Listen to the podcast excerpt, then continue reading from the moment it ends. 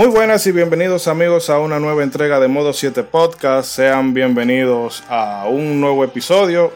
Esta vez un episodio a casa llena porque yo creo que en todo el histórico del podcast eh, no hemos tenido un quórum tan amplio. Y bueno, el programa día de hoy, ¿verdad? No tendremos una, una, charla libre propiamente, sino que vamos a retomar ese especial musical que tuvimos hace ya unos cuantos meses y bueno, eh, Ronzo por lo menos tenía bastante entusiasmo en que se retomara la iniciativa, así que para complacerlo a él y a todas las personas que gustan de la buena música de, los videojuegos, vamos con este segundo volumen. Eh, bueno, vamos a presentar al personal, empezando por el ya mencionado, célebre personaje, amado por los buenos, temidos por los malos.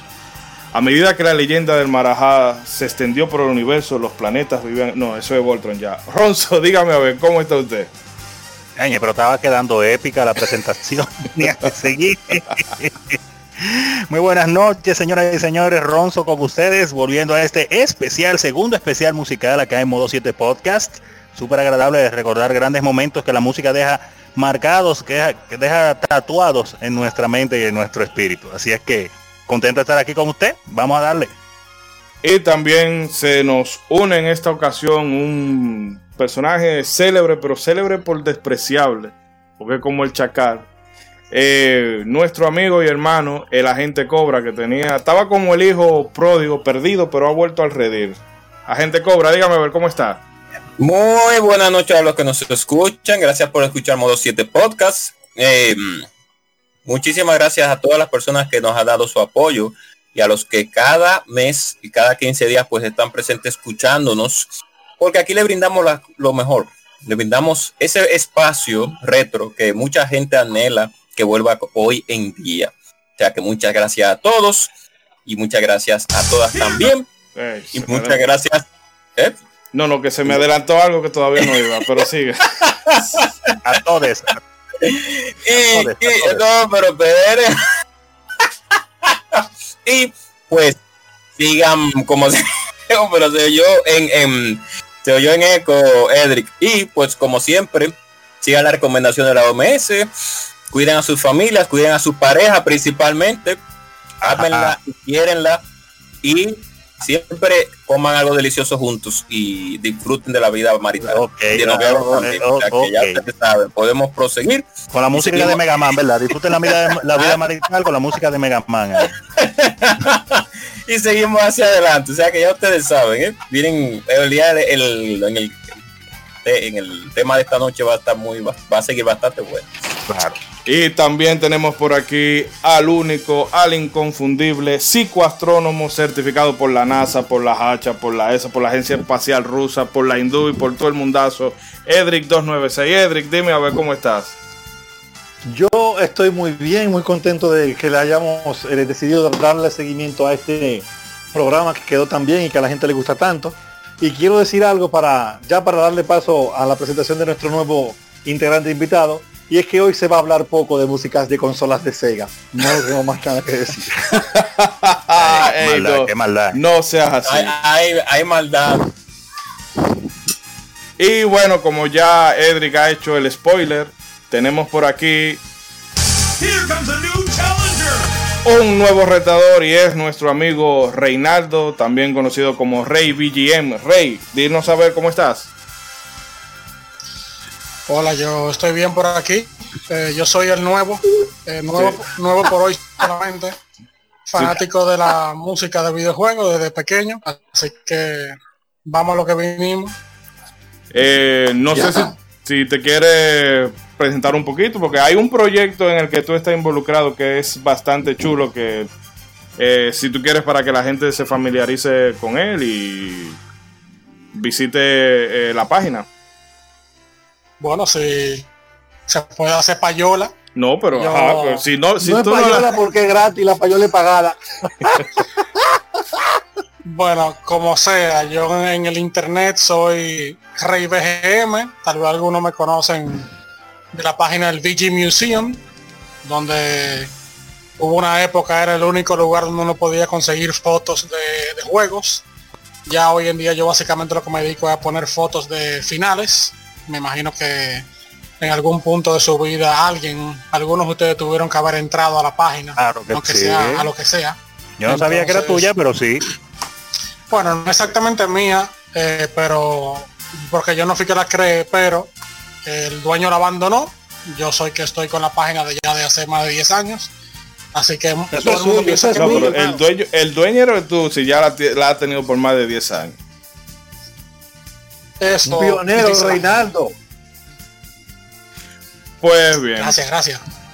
Eh, no, como ya tenemos a todo el equipo presentado, incluida la nueva edición, vamos entonces a pasar rápidamente a un corte y venimos con el protagonista de este programa, que es una selección musical que es para chuparse los dedos. Así que acomódense amigos y sigan con el contenido del programa.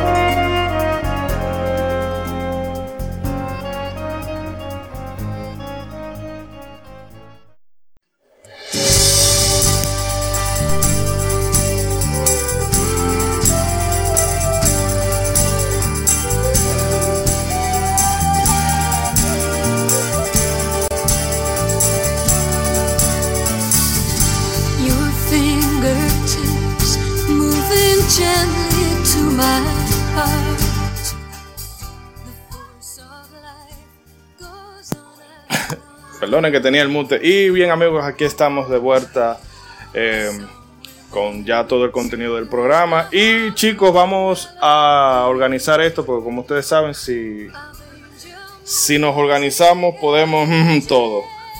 Eh, el orden en esta ronda va a ser el rey, va, ¿verdad? Porque como es el, la nueva edición, ¿verdad? Vamos a, darle el honor de que abra. Luego lo, de una vez. o sea, ¿cómo es? Eh, luego le seguiría Ronzo, luego Edric, luego Eric, al final iría yo y bueno, en, la- en los bloques sucesivos vamos variando el orden. Así que bueno, Rey, cuéntanos, o Reinaldo, cuéntanos cómo, o mejor dicho, cuál es la selección musical que nos vas a tener en este primer bloque.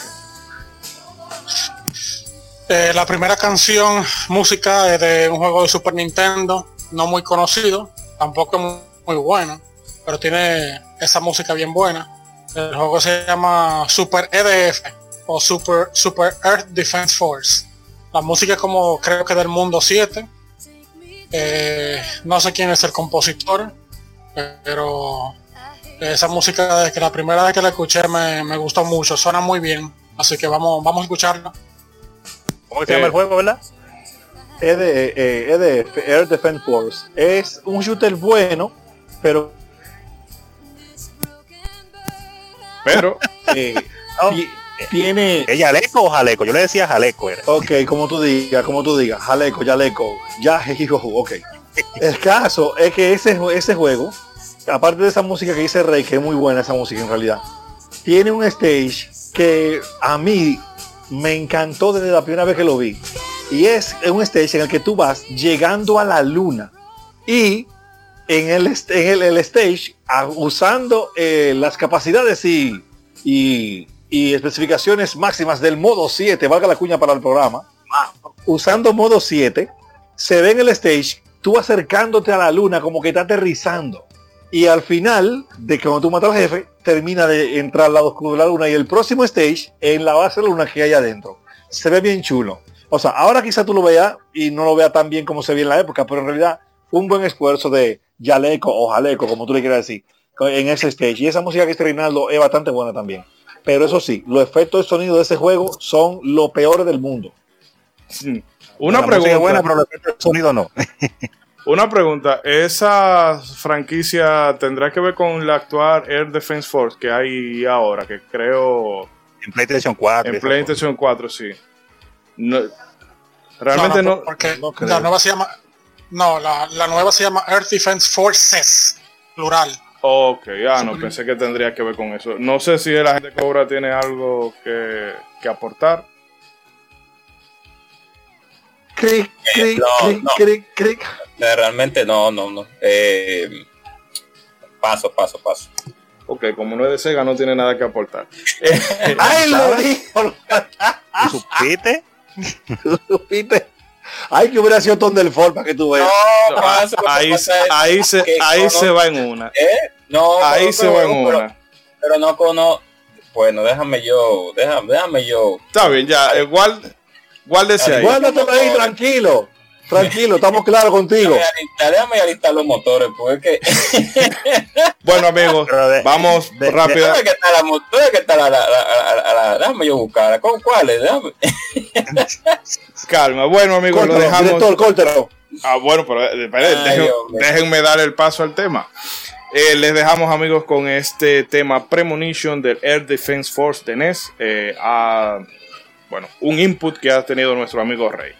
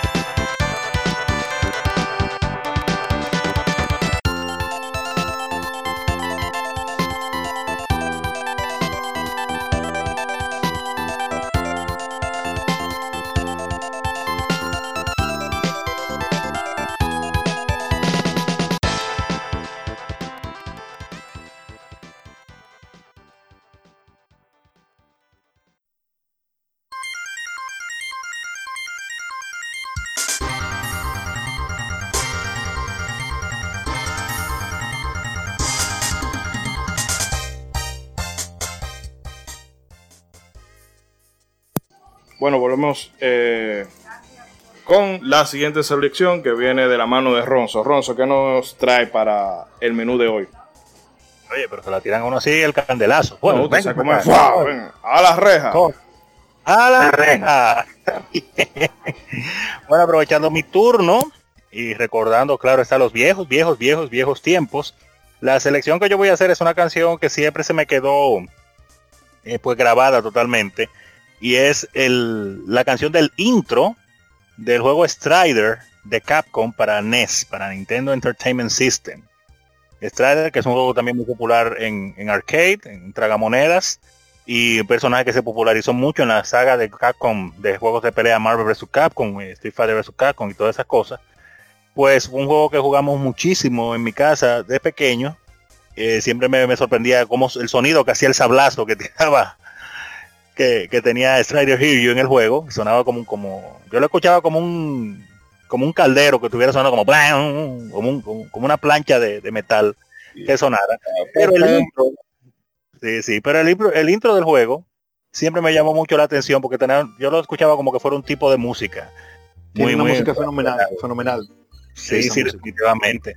Esa música me puse a rastrear información y me di cuenta de cosas que no siempre nos sorprende con la música, que fue creada, la banda sonora fue creada por una mujer, una compositora llam- llamada Harumi Fujita, una mujer que entró eh, a, a trabajar a la industria de los videojuegos, quería ser diseñadora y fue primero a SNK a trabajar como diseñadora, pero cuando la entrevistaron y vieron que tenía un background de que había estudiado música, dijeron, oye, aquí no tenemos nadie que componga música, deja el diseño y ven a componer.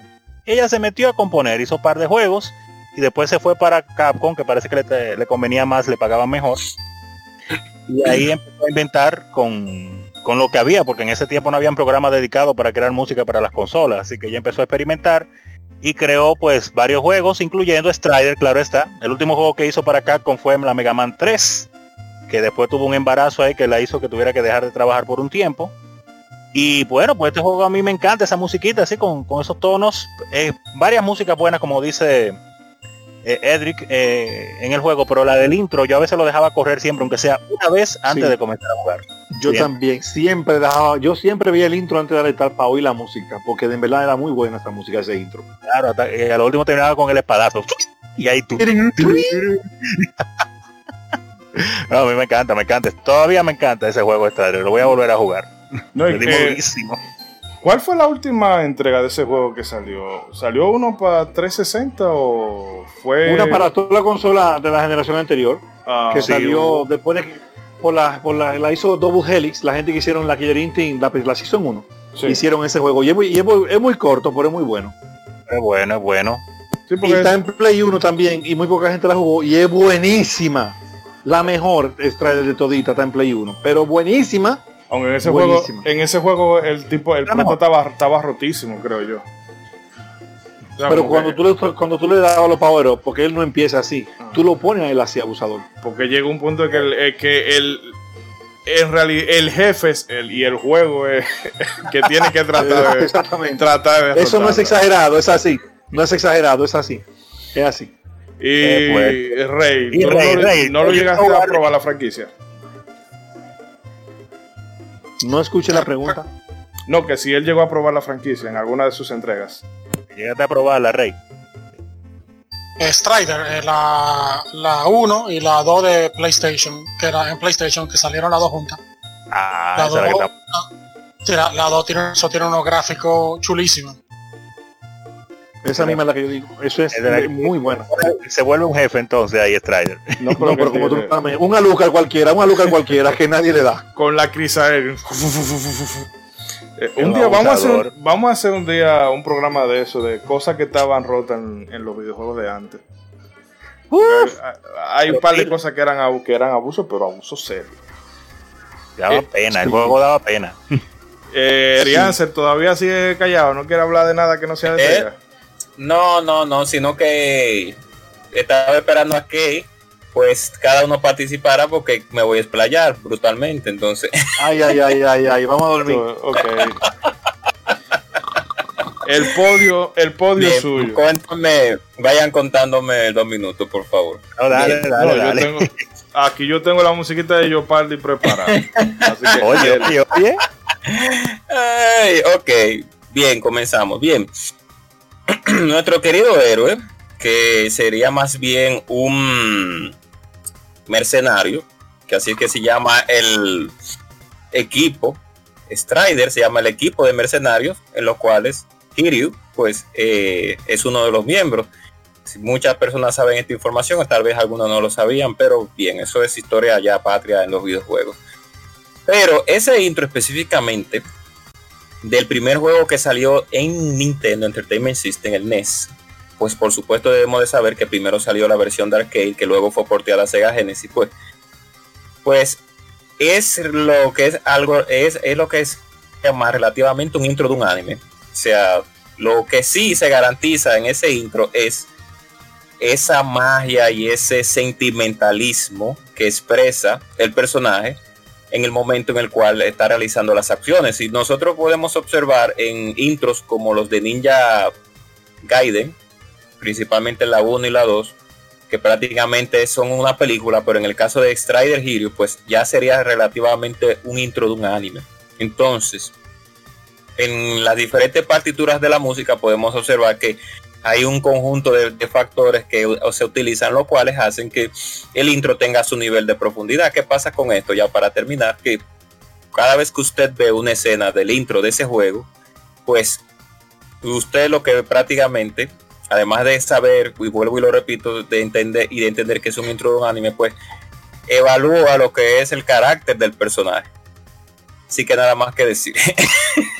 No, tengo que felicitarlo. Solamente fue un minuto 40 segundos, bla, bla, bla. Señores, No. señores, yo quiero Aplauso, decir algo. aplauso, aplauso. Oigan, oigan, no, de verdad, de verdad. Tú- oye, oye, Segaman, tú ves lo que tú hiciste ahora. sí. Lo que tú hiciste ahora es lo que tú siempre tienes que hacer. Olvídate de todo lo que tú has hecho.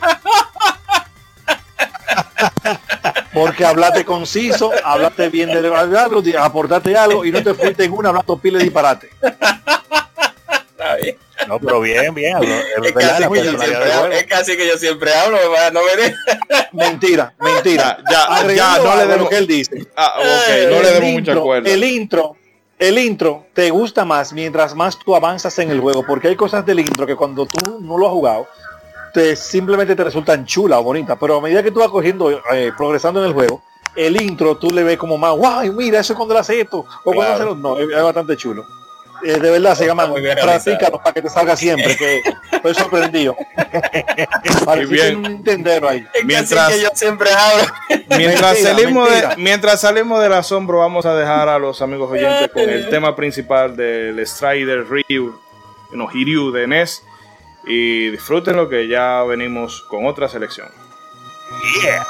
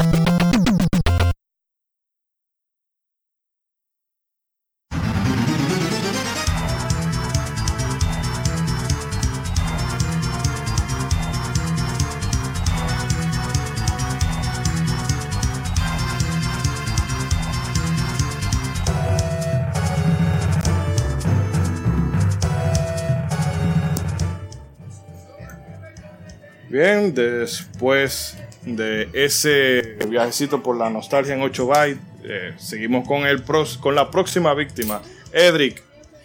A ver, presente su selección. Bueno, yo para el día de hoy vengo con una selección muy nostálgica y bonita que ha sido eh, merecedora de algunos arrange que le hacen muchísima justicia a la calidad de composición que tiene ese tema. Estamos hablando de un tema que se llama Tale a Strange Tale de Secret of Mana de Super Nintendo, que era la música de un pueblo que se llamaba el Pueblo del Sur.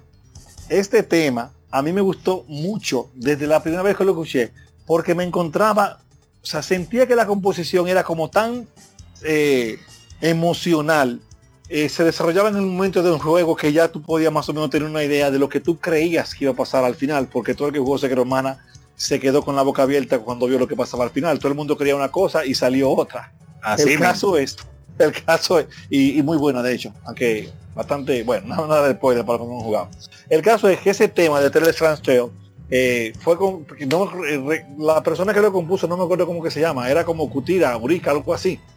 Eh, no recuerdo el título del compositor, pero sí Eh, Hiroki. Hiroki Kikuta. Hiroki Kikuta, esa misma, ese nombre tan musical, ¿cómo se me olvidó? Hiroki Hiroki Kikutaya, Hiroki ok, entonces, Tacalatiki, tacatiri, tacalatiki, sí, tacata. ok, entonces, entonces, ese tema, he escuchado por lo menos tres arreglos de músicos profesionales que le han hecho a esa canción, que han respetado mucho la esencia de la composición y los instrumentos usados y logran algo prácticamente eh, glorioso. Me gusta mucho porque inspira como cierta paz, como cierta tranquilidad y, y es bastante emocional. Vamos a dejar de hablar disparate Soy. y ah no ya van ahora que van a comenzar los Ay. disparate ah oh, No, ¿cómo que pero disparate? ¿cuál, tema, ¿Cuál tema? Déjame ver. Dios mío, porque yo estaba en otro lugar, en otro espacio, en otro tiempo. qué raro eso casi nunca te pasa Sí. ¿De, de qué, de qué canción tú estás? Oye al, yo lo dije oye al otro. yo lo dije ven No, pero deje de estar bien. Deje- tenía todo muteado. todo. Deje de estar viendo el Pornhub en hora de grabación, porque usted se puede aguantar un par de No, minutos y lo ve ahorita, porque ahí bien. se lo dijo muy está bien que la muchachona y todo, pon, pero pon el tema pon el tema sálvalo pon ¿Cuál el tema ¿Cuál es el tema? ¿Cuál es, cuál es el tema? el- Strange Tale. Dire- director director dale un favor pon el tema y deje ese hombre ahí ¿Pero cuál es el tema? ¿Pero cuál es el tema? Quería aceptar- Strange Tale de. Southtown en Secret of Erianser, Oh, Erianser ok. me está acordando a la gente de Petardo cuando se le, se le envía el guion. Lo hablamos, Ay. lo hablamos antes de grabar. Lo mandaron por el Discord y todavía tú estás preguntando que cuál es el tema. El más criminal. El más criminal. Porque está el Discord ahí. No, pero es que no lo veo. En fin, eh, Ah, director sácalo ese hombre director dele con la música, dele con la música. En el chat. En Sí, el, Yo me voy a vamos. desplayar después. Me voy a desplayar después, pero tal vez. eh, no, Rey, pero Rey. míralo aquí, ¿dónde está? Míralo aquí. Ok, espérate. Rey, Rey, ¿qué tú ibas a decir? Vamos, Rey, habla tú mejor, por favor. que algo de la música de la Secret of Mana que siempre me ha gustado, la, la parte 2, que hoy se- ahora se- uno la conoce como Trials of Mana, tiene música muy buena, pero la Secret of Mana tiene un, un estilo de música que Único. para mí, para mí nadie lo ha tocado. nunca lo superaron música, nunca lo superaron tiene un estilo de música pacífico, pastoral, como de pradera, como de vegetación, Exacto. como de grama. Que como que tú estás en de Inglaterra verdad- ya en un monte de eso No, a mí me, a no mí me acuerda a grama, pero de la grama que se daba en la UAS. Muchas uno. Eh, cerca, cerca de la rectoría y demás. La gente debería respetar un Reinaldo, está bien, hazlo si por alguien el... sabe, si alguien sabe, los compositores de las otras Secret of Mana, o sea, ¿qué les, no sé qué fue lo que pasó, porque este juego, las otras tienen música más o menos bien, pero como la 1, oigan, es una cosa increíble, ese, ese soundtrack de ese juego, pieza por pieza, es memorable, pieza por, o sea, música por música, yo no sé qué le pasó a Square ahí, ah, verdad, lo compró Enix, ya, No, no, pero porque fíjate que la segunda, o sea, la que ahora conocemos como Trials of Mana, es- fue el mismo compositor y la Legend of Mana entró ahí esta mujer, eh, Yoko Shimomura, que yo debo decir que por lo menos el tema principal a mí me gusta mucho, eh, porque es una cosa que no sé si es alemán o algún lenguaje de eso de, de Europa del Este y se oye bastante chulo, pero es que la primera Secret Humana tiene una cosa que es muy peculiar, porque fíjate cómo eh, tiene canciones que, ¿verdad? que te que trae, te traen esas imágenes pacíficas así de, de pradera, de bosque y todo lo demás, pero el, hay un tema que es el del penúltimo jefe, eh, el del Lich, que ese, que ese tema todavía a mí me da pesadilla. Yo creo que eso es más terrorífico que cualquiera de las películas del conjuro. Y es una, o sea, y es por eso, porque se oye como una cosa, vamos a decirlo así, hasta como un poco satánica, que va con, con la estética de- del villano, pero del, del villano. a lo que me refiero, o bueno, a lo que se estaba refiriendo Edric es eso, de que la primera entrega tiene un una mística que no han podido eh, recapturar las otras. Y bueno, que te digo que ya después de Legend of Mana todo fue perdiendo calidad, calidad y ya dime. El remake Ya no ahora. hay sí. Más nada ya. Eh, Ronzo, no Bueno, sé si va a contar algo. También, también- tam- también- también recuerden que la, la Secret of Mana es la parte 2. La primera llegó aquí, bueno, llegó a, a América como la Final Fantasy Adventure, que también tiene música muy buena. Ajá. Y en Europa, y en Europa se llamó Mystic Quest. No Final Oh. Fantasy Mystic Quest. Sí, Mystic Quest. exacto. Ah, pero no sabía ese dato. En Europa era solamente Mystic Quest. Sí, Mythic fue la primera. Exacto. Mystic Quest tiene una música muy premium también. Muy premium. Pero no Final eh, lo- Fantasy Mystic Quest, sino Mystic Quest. Solamente Mystic Quest. No Final Fantasy Mystic Quest. ¿Y en Esa- América cómo se llama ese juego? Adventure. Fantasy Adventure. Adventure. Para Game Boy. Pero ¿saben Para algo? A. Square Enix, le- a Square le pasó eso también con otro título, que hay una, una- un juego, la primera que tiene un soundtrack super mega hiper épico y las que vinieron después no llegaron ahí. Crono que Oh, Eh, No, no, mira, aquí se vamos a pelear. Aquí va a haber golpe. Aquí va a haber golpe. Chrono Cross. Espérate. Chrono Cross, Espérate. y te lo digo así a quemarropa, para mí Chrono Cross, solamente yo creo que a esta altura de la vida, ni el autómata, tiene el mejor soundtrack que se ha hecho para un puto videojuego. El juego podrá tener toda la carencia que tú quieras, que no se parece a un Chrono Trigger, que no parece un Chrono Trigger 2, que tiene un reguero de personajes eh, que, no, que no sirven la mayoría, y que Eh, la, ya, la- ya, la ya, historia ya. está con, está con Déjame bolsa y todo lo que quieras, pero ese soundtrack está de mamacita. oh, pero son pocas la música oh. comparada con la otra. Bueno, es verdad, pero- la de mamacita. Calidad. Hay muchas que me gustan. calidad pero- sobre cantidad. Oh, Ay, ay, ay, mira, Moisés, yo te voy a dejar pasar ese rol y no hay problema. Pon la música para que suene. Bueno, oh, pero yo no he dicho nada. está viendo en el otro bloque hablamos. Le dejamos entonces, amigos, con el Tela Strange. Tela Strange Tale de Secret Humana. Nos vemos al regreso.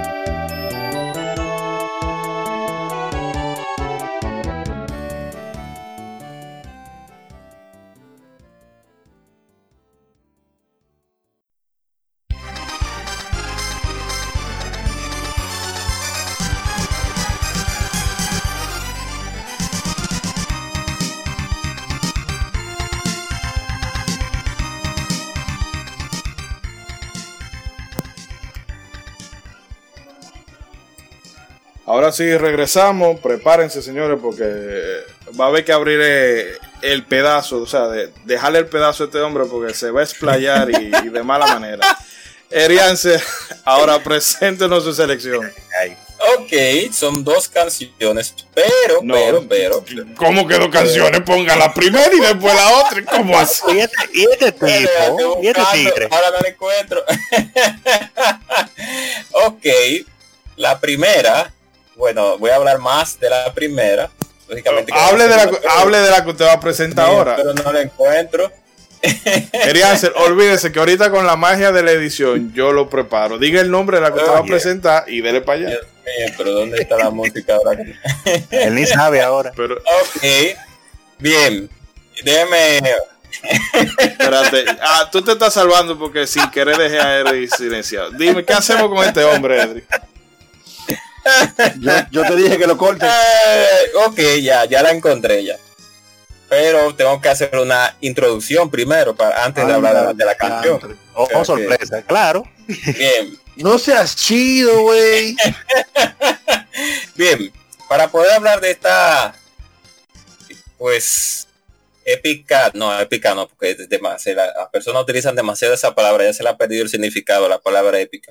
Ya está por abrir un, un- un- un- una libreta de ahorro, ya la gente dice, abrir una libreta de ahorro épica, no, no, en, en YouTube. Imagínate. Eh, Nadie, nadie, nadie ha dicho, nadie va al banco. ¿Qué? Déjame abrir una Hablando cuenta de- épica. Hablando de mascota, desembolsando, desembolsa- haciendo un unboxing a, a- a mi mascota de, de, de- de estudios. Eh, eh, unboxing épico, o sea, oh, por favor. Pero nadie preguntó. Me voy a ir. Para poder Tenemos, tenemos dos, minutos, dos minutos en el bloque y todavía él no ha presentado. Ok. No para sabemos poder- todavía cuál es la canción, todavía no sabemos. Ok. ¿Ves, ves, ves que lo de ahorita fue una anomalía. Era otro, no era él. Pero, pero, pero, que todavía. Rey, dile algo, Rey. Que tú eres Rey. Ay, ay, ay, ay. Bien, ya. Ok, vámonos, ya. Vamos a comenzar de una manera más profesional. Bien. Para poder Oh, hablar de. oh. Pues claro, claro. Eh, no, no, no, ya fuera de relajo. Para poder hablar de esta partitura nos tenemos que remontar a 1995 en, la sal- en los salones de Arcadia, donde una compañía llamada Rare pues quiso hacer un juego de pelea, pero no se hizo, no quiso irse de la manera convencional en lo que veíamos actualmente con lo que era Combate Mortal y Peladores Callejeros 2. Entonces, la primera parte de este juego, que muchos podrán Peleadores callejeros 2. What the fuck? Porque yo le iba a preguntar ahorita, déjalo que termine, yo le iba a preguntar. Yo le iba a preguntar, pero déjalo que termine. Claro, lo dije, lo dije en español, en, en español, eh, mejor dicho lo traducí, mejor. Entonces, ya viendo la calidad sonora y lo que tenían que ver con las partituras de la parte 1, pues cuando llegó la parte 2 a nuestro país, lógicamente, pues esa calidad sonora y musical se incrementó. Entonces, vamos a darle paso a uno de los grandes y más eh, por así decirlo, en lo que tiene que ver de manera técnica, eh, en- no en todos los tiempos, pero sí en su tiempo, pues a uno de los juegos de pelea más queridos y más amados, que es la saga de Killer Instinct. Pero esta vez, pues vamos a hablar de la parte 2 y es la partitura del stage de Tusk, que pues fue pues compuesta por este afamado compositor que se llama Robin Vinland que además de que hizo eh, juegos como o mejor dicho compuso eh, partituras para Killer Instinct también pues ayudó pues a este juego que muchas personas recordarán que se llama Conquer Bad Fur Day que para mí uno de los mejores juegos que se pudieron lanzar en el Nintendo 64 entonces ya para comenzar con la partitura del State de Tusk, Tusk, tengo que decir que la primera vez que yo escuché eh, esa partitura fue en nuestro país, había un centro de arcade de videojuegos que se llamaba Videosam, en la cual pues ya la Killer Instinct 1, pues ya tenía bastante fama y cuando vino la Killer Instinct 2, pues entonces, eh, pues siguió con la trayectoria, a pesar de que pienso que eh, en la trascendencia de una a otra, pues tiene diferentes, por así decirlo, opiniones, pero saliéndonos de eso y hablando del tema de Tox, pues lo que tenemos que primero observar es que antes las músicas o las composiciones orquestadas eran- Ustedes están viendo la pantalla. Abran la pantalla compartida en lo que él está hablando. Pero, ¿qué tienen que- Pedri. ¿Cómo tienen que hacer eso? Henry, Pon la música, pon la música. muévalo. Pero, Pues bien, entonces, tenemos que tener conciencia de que antes las músicas, las partituras orquestadas en el mundo de los videojuegos eran un tanto desconocidas. Entonces, hubieron personas con las cuales hicieron tremendos trabajos de edición para que este tipo de sonido, o mejor dicho, este, eh, este, este tipo de música, pues fuera introducida dentro de un dentro de dentro de una amalgama de juegos en los cuales eh, era muy extraño ver en juegos de pelea. Así han habido muchas partituras interesantes en juegos de pelea de ese año, pero pero las partituras de Killer Instinct 2 son excepcionales. Entonces, el mundo de Tusk como todos como todos pueden todos pueden conocer es en el Stonehenge Stonehenge creo que se dice no no me no creo que es así es que se le dice y ya pues, tenemos. pero pe- Edri pero pe- y Muévelo, que muévelo. combi- que combina perfectamente con el, con el con la, la- la partitura combina perfectamente con el stage porque estamos hablando de un bárbaro que está peleando una batalla no podríamos decir ancestral porque realmente es un viajero en el tiempo pero sí podríamos decir que es una batalla pues eh, bárbara en la cual pues muchos recordarán películas como Conan etcétera etcétera etcétera Guerrero Entonces, bárbaro. sí. exacto entonces para mí yo no era esa que iba a elegir pero esa es una de las tantas. No me digas que no era la que iba a elegir. Ok, oh sorpresa. una de las tantas que se eligieron y ya por, es, por esa sencilla razón que no voy a extenderme un poquito más porque habría que extenderse una ¿En media serio? hora hablando sobre eso. ¿En Yo serio? elegí esta, sí, Llévatelo, por favor. Por favor, por favor. Por respeto a la gente Eh, que nos escucha. sí, con- Yo, yo realmente me perdí en que él lo está presentando, pero lo dejo con lo que sea que sea que él haya dicho que va. Volvemos, amigos, con otro bloque.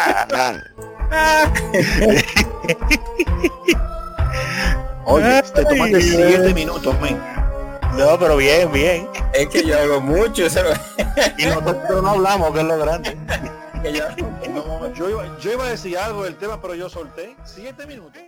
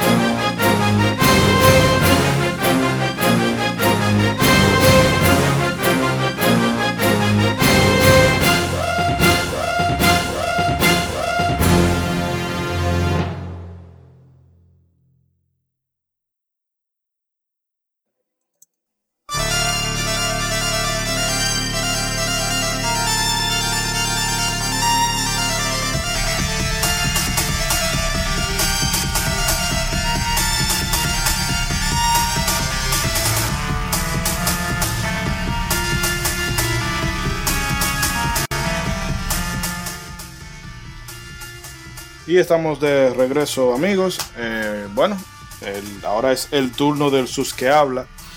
Y para mi primera selección eh, voy a elegir un, un tema de un juego que, bueno, no diría que es desconocido porque por referencia o por alguno de los spin-off, eh, cada uno más asqueroso que salieron, eh, sobre todo en PlayStation 2, la gente lo conocerá.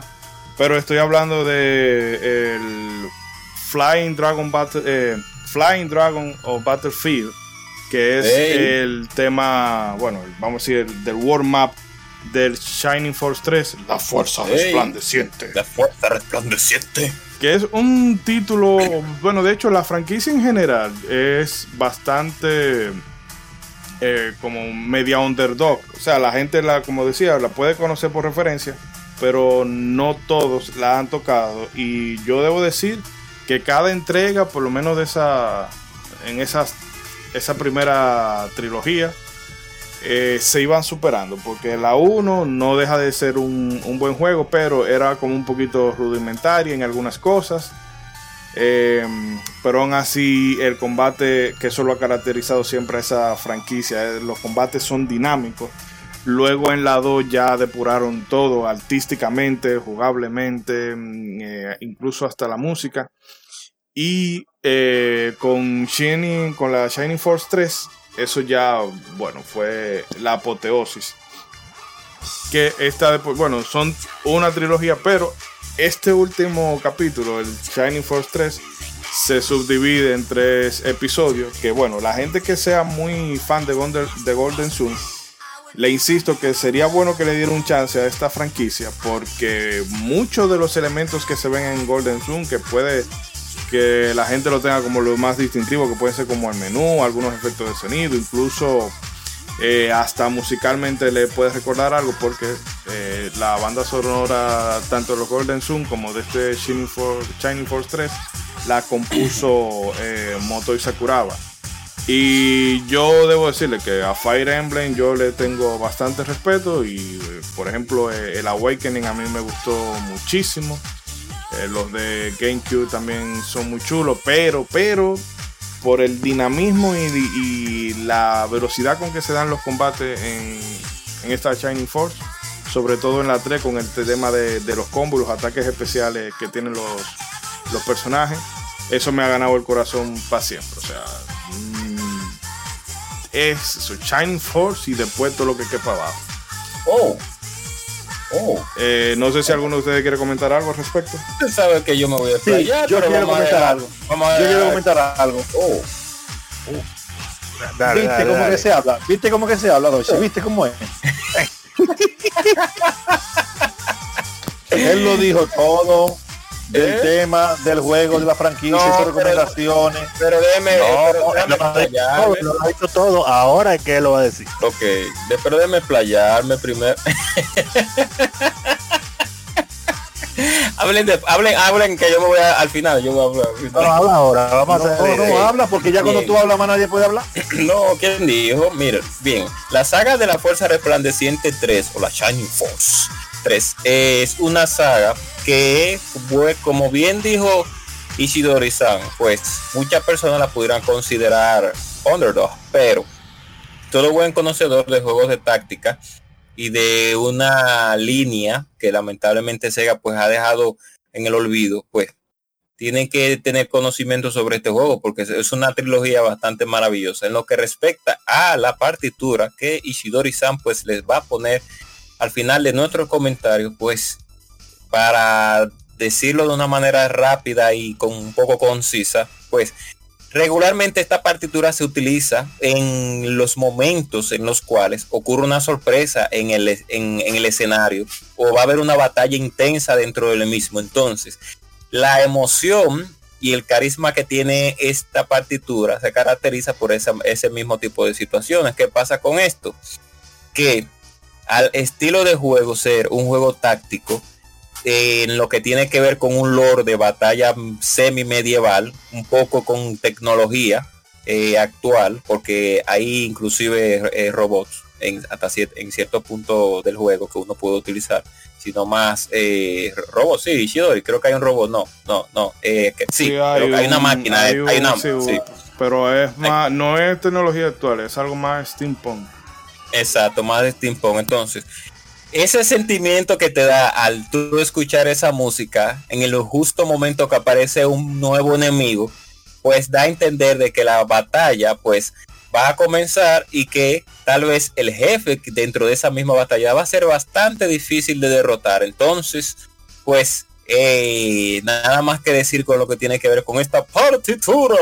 Aleluya. Eh, Ronzo, no sé si Oye, quiera- No, yo iba a poner, ya ustedes dijeron prácticamente todo, iba a decir que es lamentable que más personas no conozcan pues, esta saga de juegos, especialmente esa trilogía, y lamentable que las tres partes en que dividieron la parte 3 no hayan llegado todas a este lado, Sí. solamente pero, llegó una. pero trajeron Sega Fishing Bass porque eso era lo que todo el mundo quería. Tiene,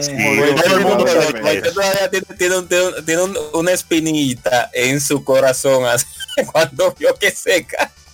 Sí, no, pero hay que decir, hay que decir que, Es que, que, que Shining Force, la parte 1, un poco rudimentaria, pero estableció su estilo, diferente a todo lo demás. La parte 2 mejoró ese estilo, lo, vamos a decir que lo, lo puso nítido. Y entonces la parte 3 con el paso a los gráficos tridimensionales en Sega Saturno y la música y todo eso, eso fue como como como, como sistema caviar. de, el sistema de batalla. No, el diseño de batalla obviamente bueno y basado en las, en las partes anteriores porque sigue su mismo estilo. Pero con el paso al 3D, que muchos juegos no lo sobrevivieron, a Shining Force le quedó maravilloso. Lo malo que no terminamos de conocer la historia completa. Pero son excelentes los tres juegos. Y así es que, bueno, pues, vamos a disfrutarlo. Excelente selección, Ishidori. Eh, bueno, pues vamos a dejarle ¿verdad? con este Flying Dragon of the Battlefield. Que Oh. realmente es de los mejores trabajos que tiene Motoy Sakuraba, porque hay que reconocer que el tigre últimamente se repite mucho, pero bueno. Sí, sí, es, muy reciente, pero Vamos a recordar los mejores tiempos. Así la- que, la- la- cuando él era un hombre, cuando él era un hombre. eh, que volvemos, volvemos después del corte. Callo, hablar de algunos juegos que los cuales Motoy Sakuraba ha hecho su mejor se fue. Está muy bien, pero no estamos hablando de Motor estamos hablando de Shining Force. Dale, Esperen que va el corte. no, tíralo, tíralo. Venimos ahora. Señores, ¿se puede decir algo? Oh, No, no.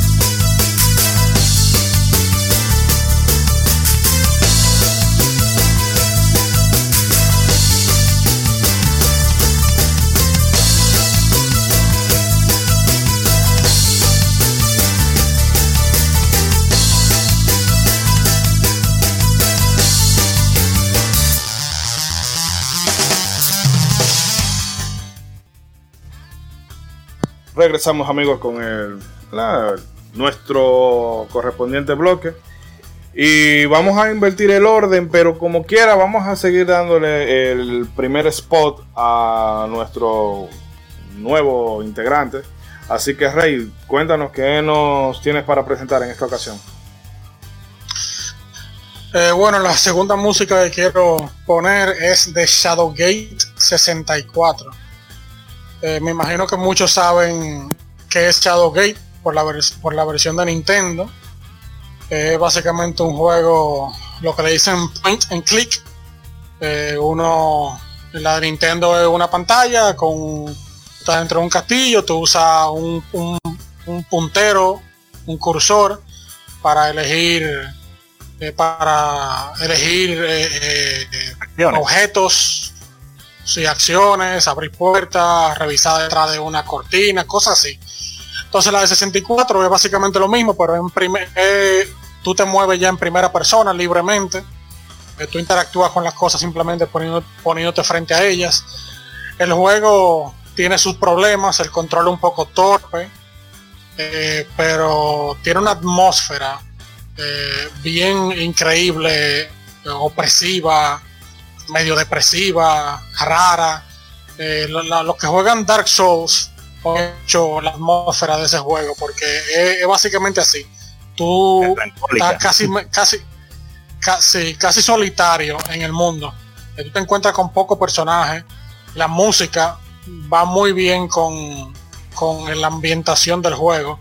El juego tiene una versión en español también que fue, eh, la tradujeron los señores Axi y Spot, que lo conocerán tal vez de la revista Club Nintendo de Latinoamérica. ¿Cómo? Pero te iba a decir que si no lo doblaron lo de doblado al español por Audiomaster 3000. Pero eh, también son mexicanos. No, solamente texto, no, Sí. no nada hablado. Pero, pero la música, a mí me encanta, me, me encanta mucho la música, bien, eh, no sé, tal vez si, si nunca has jugado el juego se encuentra la música aburrida, pero como yo lo jugué, eh, va con la ambientación, eh, es melancólica, medio opresiva, eh, pero rara, y nada, espero que a la gente le guste. supieras que yo ese juego no lo llegué a terminar un tiempo, no sé si era porque no lo tenía, no, no recuerdo qué pasó, pero sí tenía ese mismo feeling que tú mencionas, ese mismo sentimiento de la atmósfera, una atmósfera oscura totalmente, como, qué sé yo, como algo, había una negatividad en el aire y va con el título y la cosa, la de NES eh, nunca la, nunca me senté a jugarla de verdad porque como que no me gustó, pero la de 64 sí me gustó, pero no recuerdo por qué no, no la jugué pero sí tenía ese feeling. Pero grata sorpresa saber que Axie Spot fueron los que tradujeron ese juego. Porque dime, uno, muchísimas revistas Club Nintendo leyó en su tiempo y obviamente uno se los conocía como que fueran hermanitos de uno, Axie Spot. Así que que que chévere, no me sabía esa. Mira, y ahora me lo recordaste ese juego. Tengo que ponerlo en mi lista ahora, aprovechar estos tiempos de, de pandemia, de cuarentena y aprovechar y darle durísimo. Cuando viene me lo encuentro más fácil ahora. no sé si alguien más lo, lo llegó a jugar. Yo lo llegué a jugar, pero no acabaron. Bueno, lo único que yo tengo que hablar referente a Shadowgate 64 es algo que yo hace un tiempo me Sí, di cuenta. Hable, que ¿Eh? me estoy bajando Ok. el pan y así voy ganando tiempo. Dale, dale. Le, le da tiempo, le da tiempo. es algo rápido, es algo rápido. Eh, realmente, realmente, yo pues pensaba, al igual que muchas personas, en los tiempos de Nintendo 64, que la calidad de sonido, los canales de sonido del Nintendo 64 como tal, pues al ser, eh, por así decirlo, un cartucho que está programado para enfocarse en un chip de sonido, pues en muchos juegos cuando eh, pues, se pues, notaba cierta cierta opa eh, hora, ¿cómo se podría decir? Como que se escuchaba como un poco opaca la música, pero no sé cómo decirlo de la manera correcta. No sé si Rey eh, me puede ayudar ahí. Se, se escuchaba como, ¿cómo se? Opaca no, sino que eh, Co- Como, como, como si la bocina tuviera un paño puesto. Exactamente, sí, exactamente. En- en- esa- entonces, en muchos juegos de Nintendo 64 se notaban ese tipo de situaciones, pero ¿qué pasa con algunos títulos como Shadowgate 64? Que usted cuando lo escuchaba, usted decía, oh, pero pero mira cómo se oye escucha este juego, pero que tenía, no era una calidad de CD, lógicamente, pero, pero, pero, había una diferencia bastante grande con otros títulos y eso era una de las cosas que caracterizaba a ciertos títulos de Nintendo 64 que llegaron a salir dentro, en, dentro de lo que cabía en, en su época. Más nada que decir. No, definitivamente la música bien inmersiva. No sé si Edric lo llegó a jugar. Sí, lo llegué a jugar y comparto la opinión que tiene Reinaldo. Eh, el juego tenía una música era bastante atmosférica. O sea, te hacía sentir como se veía el escenario donde estabas. Era bastante envolvente. Y igual que tú, no recuerdo por qué, pero no la, no la llegué a acabar. Creo que fue que no la, no la tuve el tiempo suficiente, no la volví a rentar, pero no, no, la, no la acabé esa. Hay que, hay que ponerle en la lista, hay que ponerle en la lista. Y ahora veo que, que Rey Guillem acá, Reinaldo, nos puso acá las capturas. Oh, pero no sabía que eh, los nombres reales de Axie Spot. Eh, ahí está.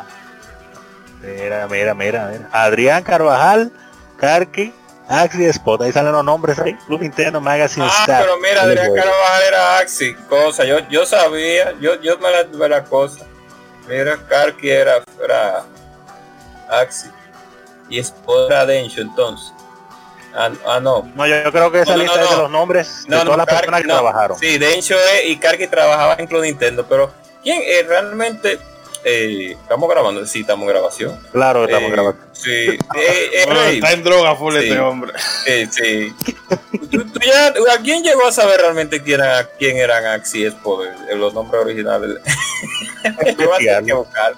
Voy a tener que buscarlo. Eh, vamos a darle. Bueno, si Pero nadie, el nombre ahora. ok. Digo, si nadie más tiene algún apunte sobre el juego, yo particularmente no, no lo conozco, así que eh, paso de largo. Por pero- usted fanático de la saga Souls, debería de, tirárselo.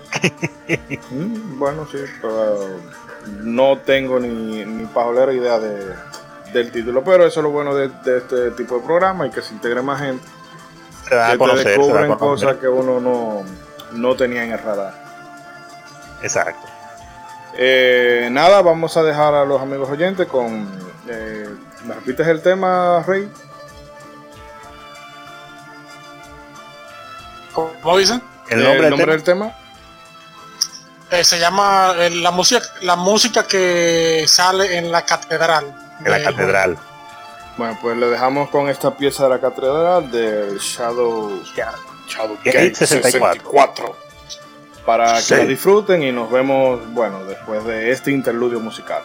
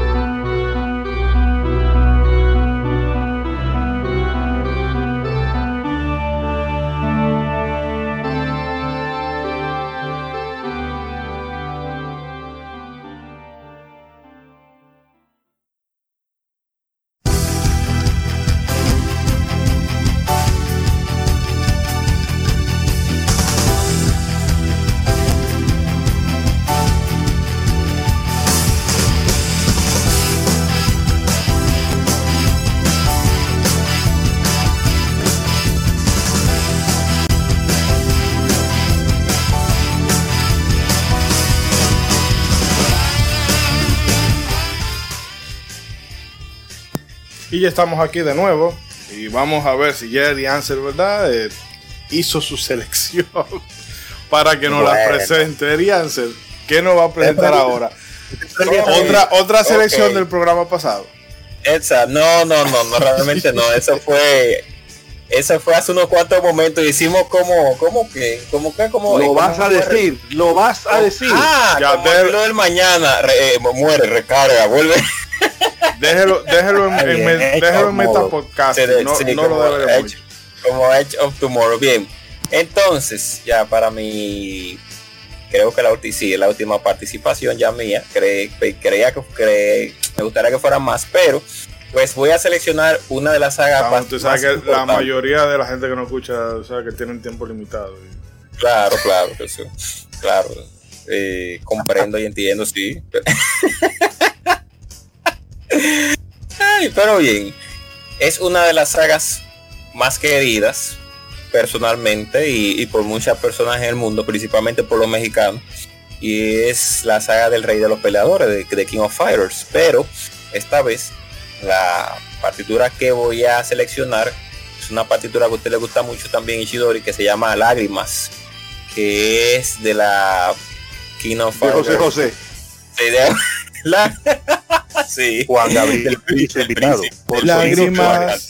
Palabras del alma, lágrimas, el mudo lenguaje de amor.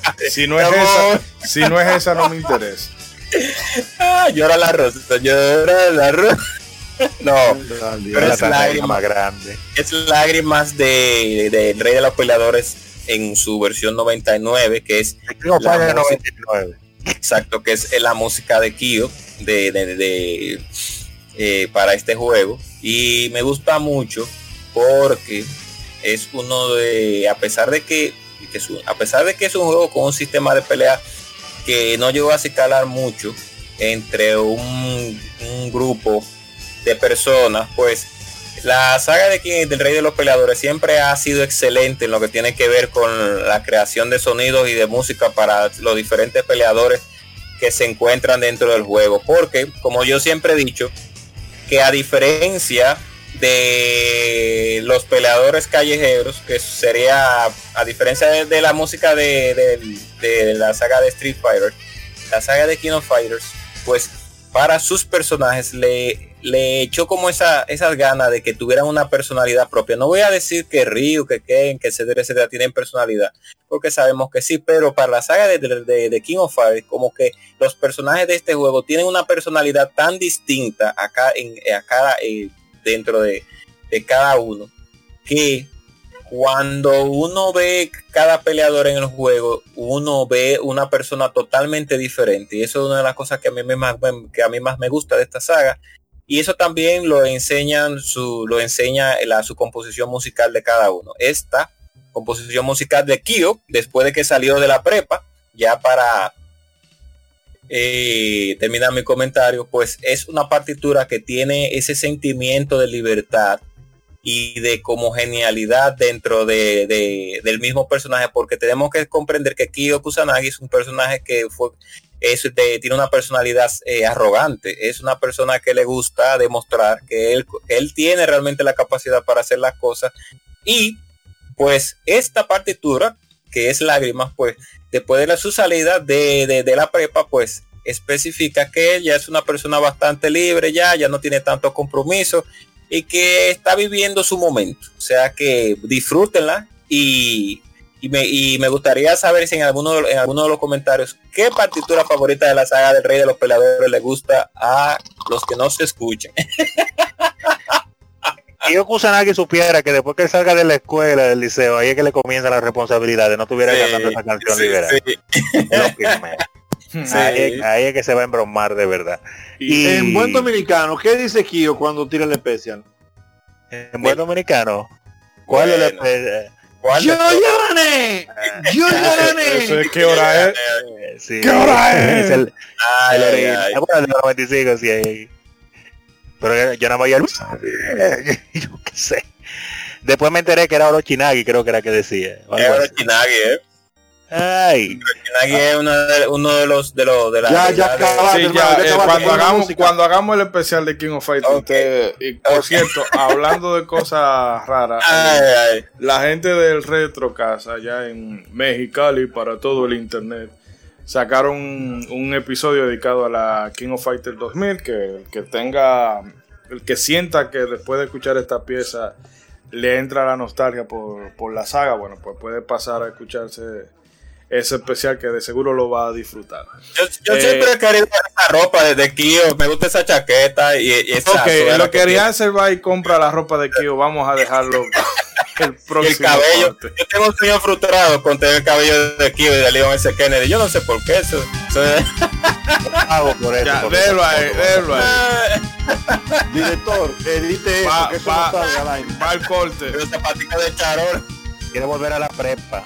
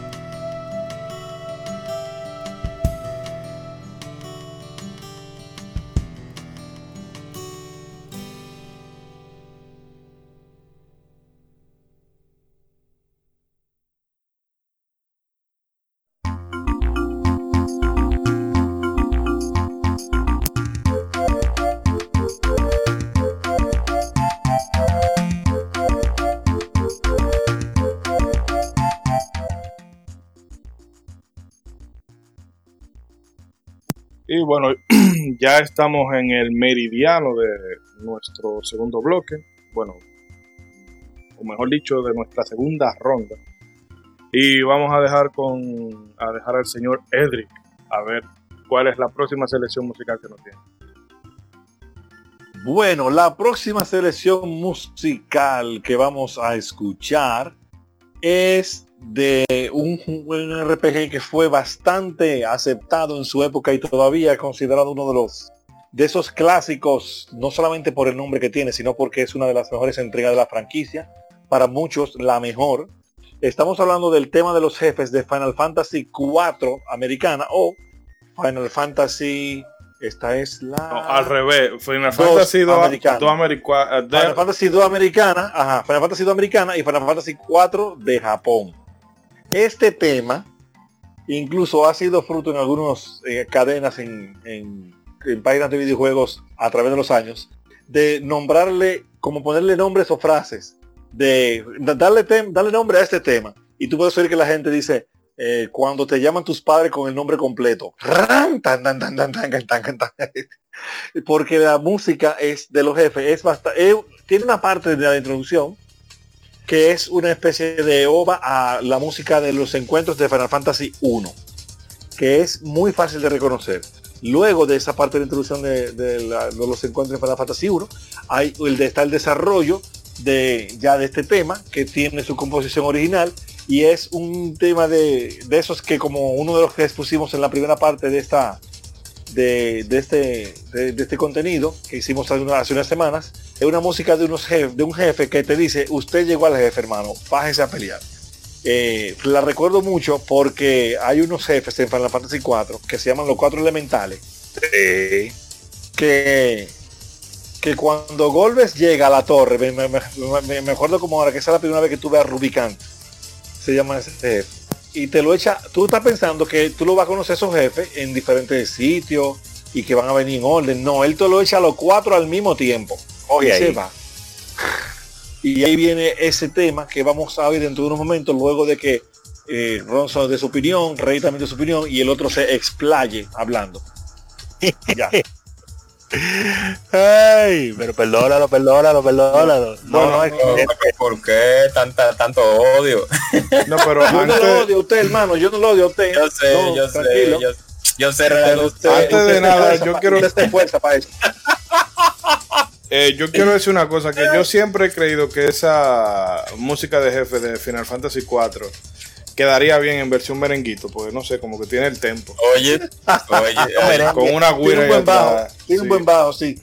Ah, otra cosa, el compositor de este tema, no me acuerdo cómo que se llama, deja ver, deja ver, no me pues, acuerdo. Tú estás cancelado. Shigeru Miyamoto, Shigeru Miyamoto. Ustedes, está cancelado. No, Hideo, acuerdo, Hideo Kojima. Hideo Kojima. Hideo Kojima. Que Kojima, bárbaro. O Hidetaka Miyazaki que inventó. Ken Kutaragi. De que, que contar. Que Kutaragi, No, ese no, lo está confundiendo con Hiroshi Yamauchi, que es ese compositor de clase. Claro que sí. Que no tenía una dinastía de Yamauchi. Claro que no. Ay, a ver. Usted, Reinaldo, tenía algo que decir porque usted vivió esa época de cuando ese tema se pegó. La primera Eh, vez. eh, bueno, Final Fantasy 2, ese fue mi primer RPG, obviamente es mi favorita, tiene una música excelente. Ese juego lo compré yo en, en 1900, qué sé yo, 93 o algo así. Wow. Eh, carísimo, como creo que dos mil y pico de pesos me costó. ¿Tú Eh, te para acuerdas no, lo compraste? Sí, en un club que se llama de- un club de juego que se llama se llamaba Super Mario Brothers. Oye, Eh, el, juego, lo- el juego lo compré usado porque el único lugar que lo tenían era ahí. Eh, en ese entonces, dos mil y pico de pesos viene siendo como tal vez 150 dólares. Eh, ya tú sabes que a mí, a mí más nunca me, vol- me volvieron a comprar un juego. Ay, yo compré eso tan cara. carísimo. el no, juego de... Te iba Sí, a decir, juego- te- mataron un mí- general. No, eso, era- eso eran los precios. Eso Mataron un general porque yo No, lo no, conocí. no. No, ese, ese estaba más caro de lo normal. Ese eh, no costaban tan caro. Pero el juego yo no me gustó. Yo duré un mes antes de empezar a jugarlo de verdad. Y después de ahí fue mi RPG favorito, le he acabado más de 100 veces. Eh, y algo eh, Nobuo Uematsu, el compositor, que creo que no lo dijeron, eh, por estar relajando, eh, él dijo que cuando él escuchó la música de Act Racer de Yuzo Koshiro, él quedó tan impresionado y se sintió avergonzado de lo, de lo que él había eh, la- lo que había compuesto para Final Fantasy 2 que después de haber escuchado la música del Tracer después de haber escuchado la música del Tracer rehizo no, no que cambió la composición de la música pero rehizo el engine el, la programación de la música para que sonara más eh, avanzada Más real. Así que eh, así que si no hubiera sido por, por Actracer y Yuzo Koshiro, la música de Final Fantasy 2 hubiera sido eh, inferior. No, ver si entendí, espérate. Déjame ver si entendí. Actraiser salió bastante cerca de Final Fantasy, ¿verdad?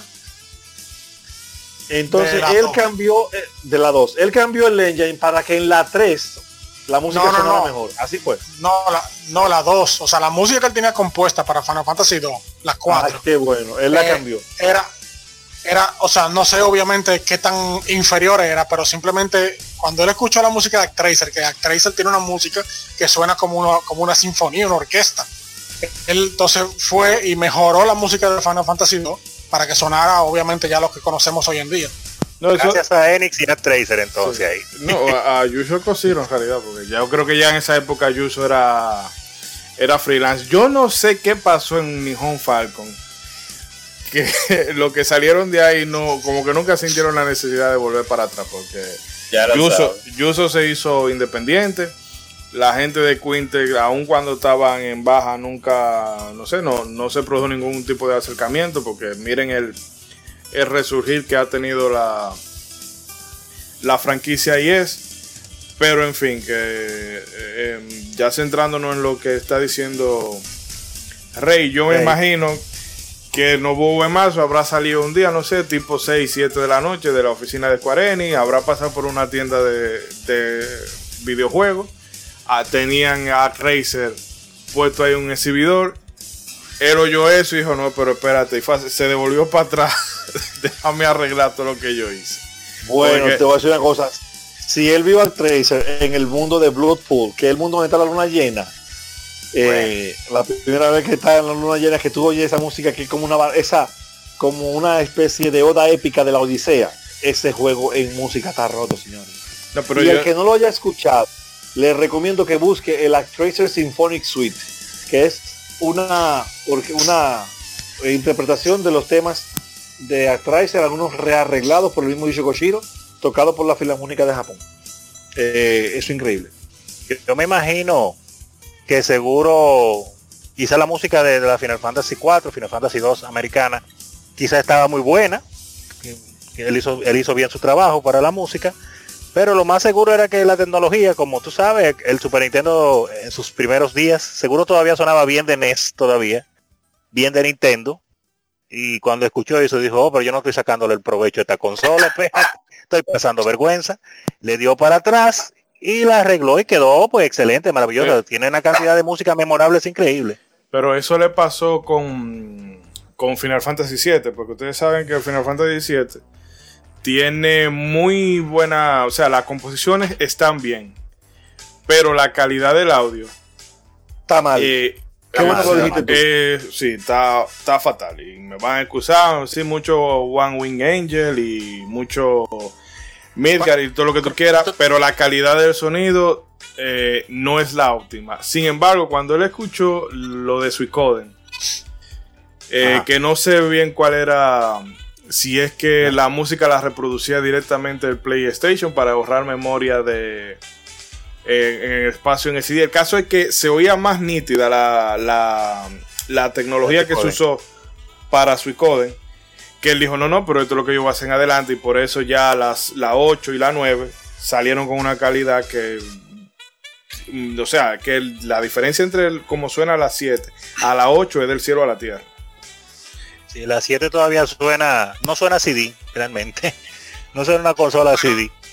Pero tú te refieres en la Final Fantasy 7, tú te refieres a la calidad de audio o te refieres a la composición. No, no, a la, calidad la de- calidad de audio. Porque la composición, o sea, no, ahí eh, solamente hay que ver buena. cómo suenan los arreglos sinfónicos de, de esas piezas, pero el audio que salía del PlayStation dejaba que desear. Dejaba que Bueno, probablemente era MIDI. Eh, Suicoden usa lo que le llaman Redbook Audio, que básicamente es música grabada de verdad, que la, la meten en un CD. Tú te, tú te das cuenta cuando música es Redbook Audio en ese entonces, porque la música se acaba y dura como un par de segundos antes de volver a empezar. Eso significa que una música grabada en el CD como si fuera un CD normal. Ya, ya. Ah, bueno, pues básicamente Sí, no, no, eso la, fue. la, la de la 7 sonaba definitivamente como MIDI. Eh, que bueno, lo- Sí. los puristas de Final Fantasy VII bueno, pueden mandar su carta, su carta y su tweet de odio a arroba modo 7 No, pero le respondemos, le tenemos, le tenemos canquiña y le tenemos el audio para responderle si vienen con, con, Oh, oh. Eh, cualquier ey, tipo de fanatismo. Eh, eh. Oh, Bueno, oye, pues- ahí estoy de acuerdo contigo. Ahí estoy de acuerdo contigo. Si se pone a quejarse, lo ponemos ahí una de la tanda tuya de las opiniones y ya. Bueno, pues vamos a. no, O no sé si va a comentar algo, Arianza. Oh, pero usted sabe que sí, que es Bueno. uno de mis juegos favoritos. Ah, pues hágalo, hágalo breve porque hay que darle paso. Lo voy, a, lo voy a hacer breve, lo voy a hacer breve. Bien, pues como muchas personas saben, y lo hemos dicho tanto en modo 7 como en Legion Gamer, nosotros, en nuestro yo y Ronzo, pues crecimos jugando pues RPG japonesa. Eh, inclusive nuestra primera RPG que logramos terminar fue de Dragon Warrior o Dragon Quest 2 y Nintendo Entertainment System. Entonces nosotros siempre me hemos venido con esa línea de juegos de, de RPG. Inclusive Ishidori nos conoció jugando RPG y él también se, se sumó a la, a la, a la aventura y, y ya el tiempo ha hablado ya de todas las RPG que hemos jugado favoritos RPG favoritas japonesas que es la Final Fantasy 2 o Final Fantasy 4 en Japón pues ya para terminar y ya para no alargar mi comentario, pues esa partitura específicamente del boss battle del juego, pues es, de verdad que da una sensación de, de un encuentro ya fulminante, de, de un, de una batalla que se aproxima con una con un jefe eh, final con un jefe final ya de un de un escenario. Y, y no solamente no solamente un sentimiento de una de un de un- de una de una de una partitura de, de batalla para un RPG sino más además de que es un- una música para el, jefe del, del lugar en específico con el cual usted esté peleando pues el sentimiento que origina una de las partes de la partitura pues pues de verdad que da eh, que da que da que pensar de lo de lo de lo de lo que quería el autor cuando cuando y cuando creó recreó esa música porque le puso ese sentimiento que cuando usted lo escucha en un Super Nintendo usted se queda como oh pero pero mira mira mira como una música de un de un videojuego pues puede acicalar de tal manera que que muchos músicos de, de, de de música ya eh, eh, por así decirlo, ¿cómo se podría decir? De música eh, clásica. Música mainstream o como sea. Sí, música, o música clásica, es, eh, se- muchos se han quedado sorprendidos con muchas partituras que se han utilizado en juegos que lo podrían considerar pues como es para un juego que sería algo sencillo, pero cuando la escuchan y comienzan a, a estudiar la, la música como tal, se encuentra, se la encuentran, han encontrado maravilloso. Y hemos hablado de eso en otros podcasts anteriormente. Más nada que decir.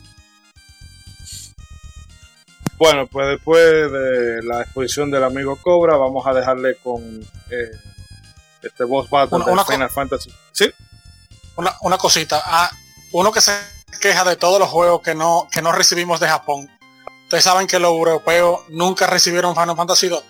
no, por eso es que yo, por Es eso que es que yo creen que Final Fantasy VII Sí, es eso. sí, es lo mejor. La, la última, sí. no, la- No sabía ese dato, no sabía. Lamentable. lamentable. El juego nunca, el juego salió para Europa fue en el, en el Virtual Console del Wii. ahí nuestros amigos españoles. No, yo creo que a ellos, le, a ellos, le, a ellos no le llegó la. DGBA. ¿Cómo, Eh, cómo es? La, yo creo que a ellos le llegó la versión portable de Game Boy Advance. Sí, pero es un remake, yo estoy hablando del original. Ah, ok. No, pero por lo menos- am- sí, por lo menos, porque. eh, pero ah, nuestros queridos amigos españoles, en esos tiempos tenían una mala suerte, porque los juegos que, que salían en, en Norteamérica llegaban a Europa, por lo principalmente España, como dos años después. No, pero eh, por lo menos se le compensaba con que ellos sí vieron Alien Soldier en físico. Sí, sí. no- pero bueno, vamos Bueno, a dejarlo, vamos a dejarlo con el boss battle de Final Fantasy 2, 4, como sea que la conozcan. Y volvemos con la siguiente selección.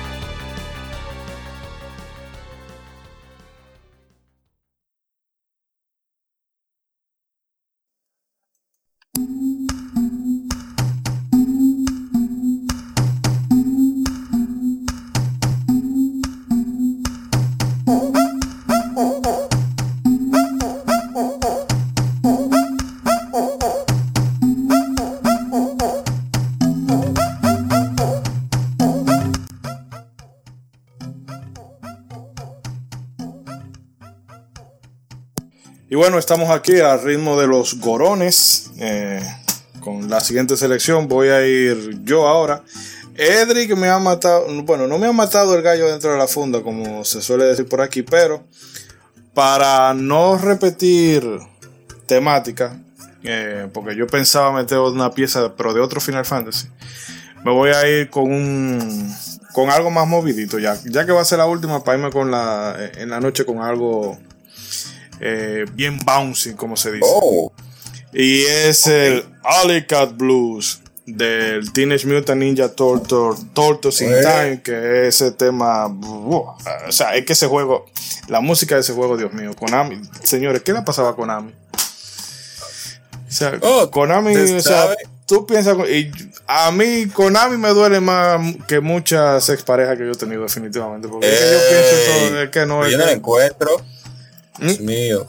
¿Qué cosa? por la ahorita, ahorita la metemos en la edición. Olvídese de lo que está en el Discord. El caso es que esta.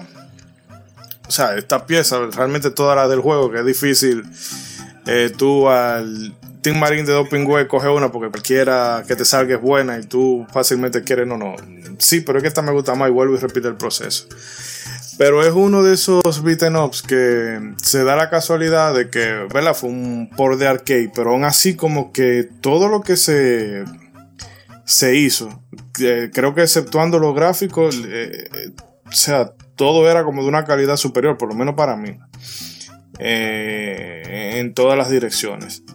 Y es un juego al que yo le metí una cantidad obscena de horas, eh, ya sea porque lo tenía en casa o yendo a los clubes de Nintendo a gastar de a 5 pesos en 5 pesos.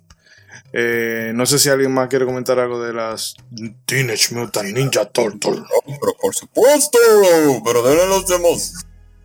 Pero, pero ¿de cuál de la Ninja Turtles es que usted está La, diciendo? oh, la, No, la. Turtles in Ah, Time. La, la, la, la Tortuga 4 Turtles in Time, ok, la de Super. 3 I.M. Big Apple. No está que le dio Shell duro. Shock.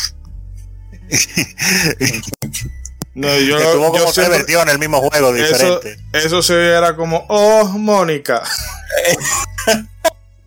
Sonaba, sonaba. Ay, Tuvieron un, eh, tuvo- bueno, no tres versiones, sino más bien, ¿cómo se podría decir? Porque la Hypergaze Zone de Sega Genesis, No, la, la es como, es como Hyper Stone Haste. sí, para Stonehaze, es- sería como un, ¿cómo se, qué, cómo se le podría considerar al Super Stonehaze? Como si fuera Una, una, re- una reimaginación, porque no es. Sí, una no es la reimaginación. no es la misma historia y cambian Sí. algunos, algunas cosas. Exacto.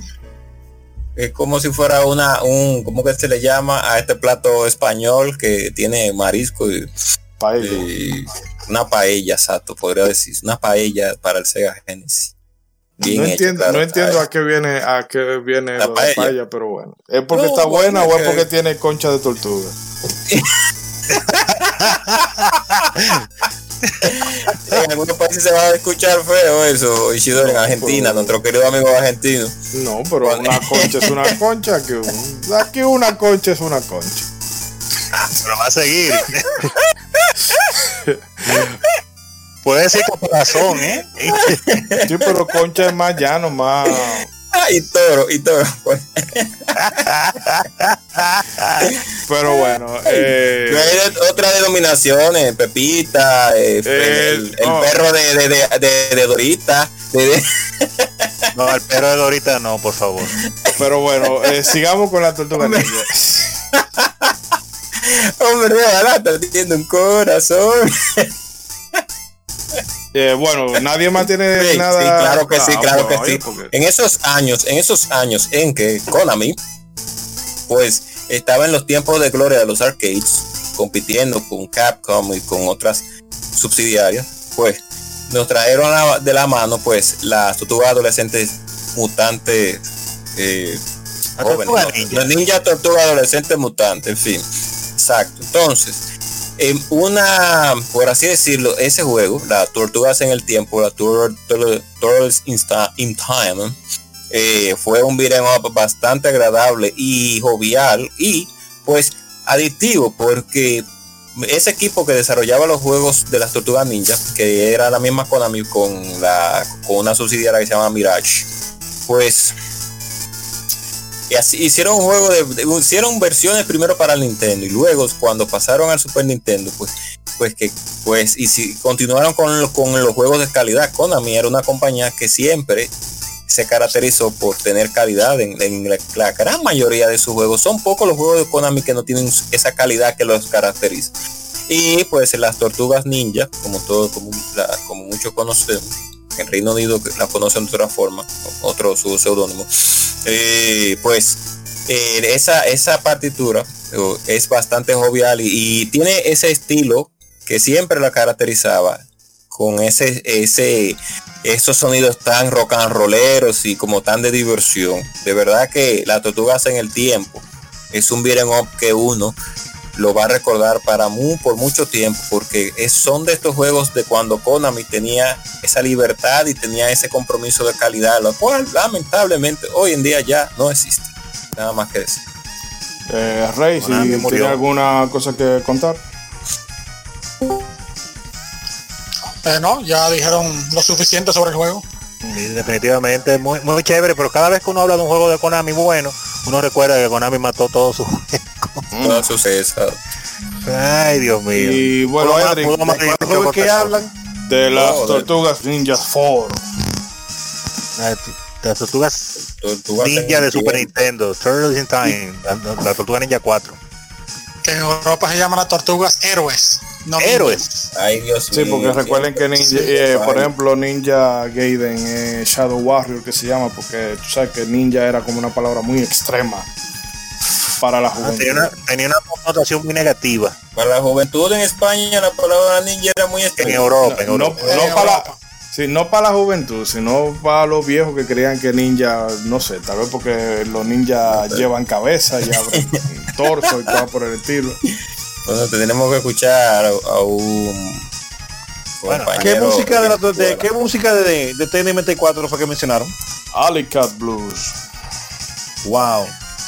Esa es Alicat Blues era el Stage 2. ¿verdad? Eh, sí. la del la de Stage cuando 3 que a mí me gusta mucho. No, la, La Surfing, esa, que incluso era la que yo usaba de, de intro para el podcast. Sí. Ese tema, wow, qué bien suena eso. La de, yo, la de arcade, la de arcade de ese juego, hay algunos temas de ese juego que en el arcade no suenan tan bien como en el Super NES. No sé qué pasó ahí. Bien raro eso. Eso estaba diciendo yo ahorita, que hay, eh, o sea, el- lo que se llevó al Super Nintendo, en algún, bueno, particularmente fuera de, de los visores, yo encuentro que eh, la versión de NES supera al- a la del arcade por un, por un pequeño peldaño, vamos a decirlo así. El juego, Sobre la Sí, el juego por un pequeño peldaño no, por mucho. El juego es mejor, es más jugable. El Play Control es increíble en el Super Nintendo es mejor que en el arcade. Mm. Sobre la música que tú me, sobre la música que tú mencionaste, lo que pasa es que la mayoría de los juegos de arcade, el chip de, el chip de sonido que usaban era el. FM, el FM Synth, que sí, el mismo que usa Genesis, pero Genesis obviamente usa una versión, Oh, una versión, una versión más bajita. Entonces por eso es que el estilo, el estilo de la música de los juegos de arcade suena tan diferente. Bueno, su- la música de Super Nintendo suena tan diferente a lo de arcade. Porque la- los de arcade lo que utilizan es, es, eh, sonidos sintetizados, mientras que Super Nintendo utiliza son eh, samples, como, como pedazos de música de verdad. O sea, de que suenan como música de como instrumentos de verdad. Así es. Y el primer ejemplo de eso que se notó de una vez desde que lo vimos fue Street Street Fighter. Fighter 2. Para que sepa. Las músicas de Street Fighter 2 de World Warrior son muy superior a las de arcade. Todas, sin Eh. excepción de ninguna. La Ay, de ay, ay. arcade, ¡Ah, la- siento el Espíritu Santo. Oh, por- La de arcade de, de Street Fighter 2 realmente se oye un poquito. Que entiendo yo que cuando tú entrabas a esos sitios de arcade, como Dilo, estaba- dilo, dilo, dilo. como Un se poquito- confundía. Dilo, como- dilo. No, que como se confundía con todos los sonidos que habían de fondo, de gente hablando, de eh, tiguerito dándole a la palanca y a los botones y el sonido de los otros arcade. Pero un poquito funesta esa, esa calidad No, de no, sonido. Funesta no. Se oye un poquito de Sega, de Genesis. Así se.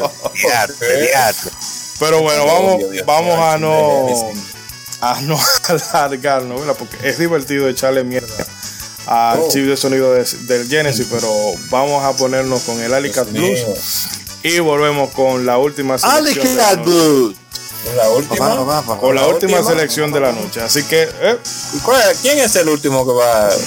adivine usted quién falta. Pronto, Hablamos, pronto. venimos después del corte. ¡Ey, el centro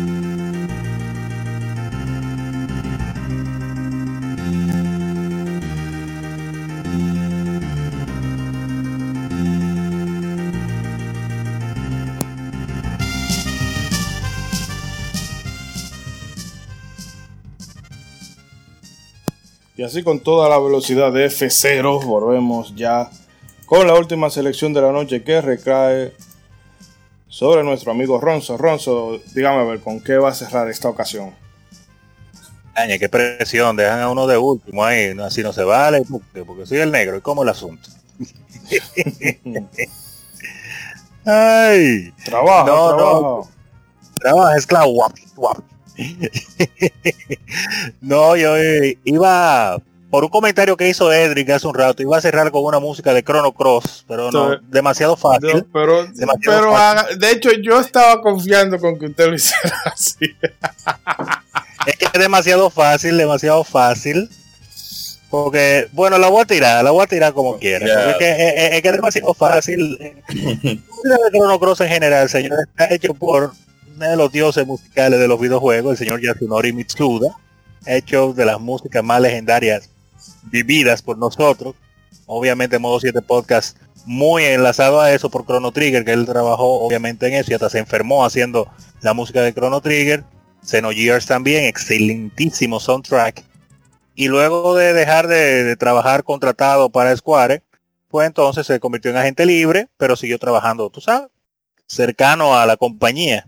Y entonces eh, se dedicó a Chrono Cross cuando salió ese proyecto. Uno de los de los que trabajaron en Chrono Trigger lo llamó y le dijo, oye, viene otra cosa de ese universo.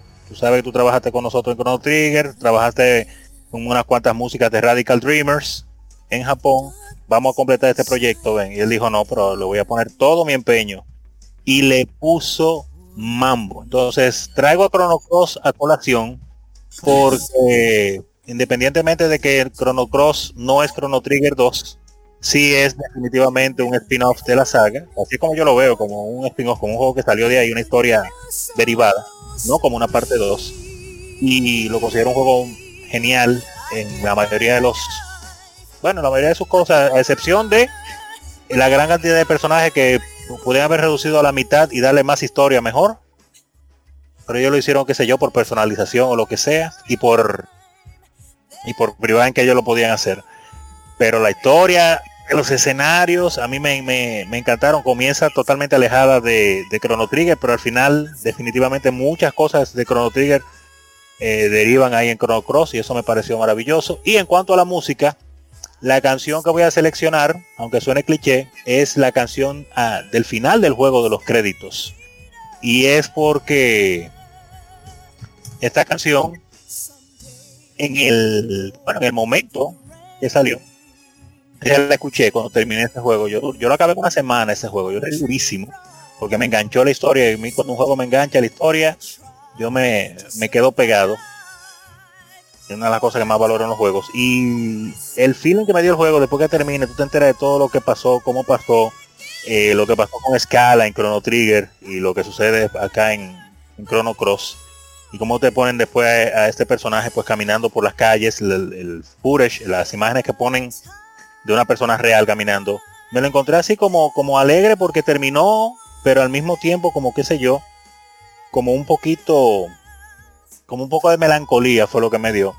Y tristeza. Y me metí mucho en los pantalones del personaje de Scala que uno no sabe que está ahí hasta prácticamente la última parte del juego. Y toda la lucha que ella tuvo que coger manteniendo al último del juego en línea para que el último no acabe con todo, que es Lavos, claro está. Y es el, el tema del final de Chrono Cross, hecho por Yasunori Mitsuda, señoras y señores, el tigre es un dios musical y tenemos que seguir disfrutando mucho de sus trabajos, definitivamente. Yasunori Mitsuda hizo todas las músicas de este juego.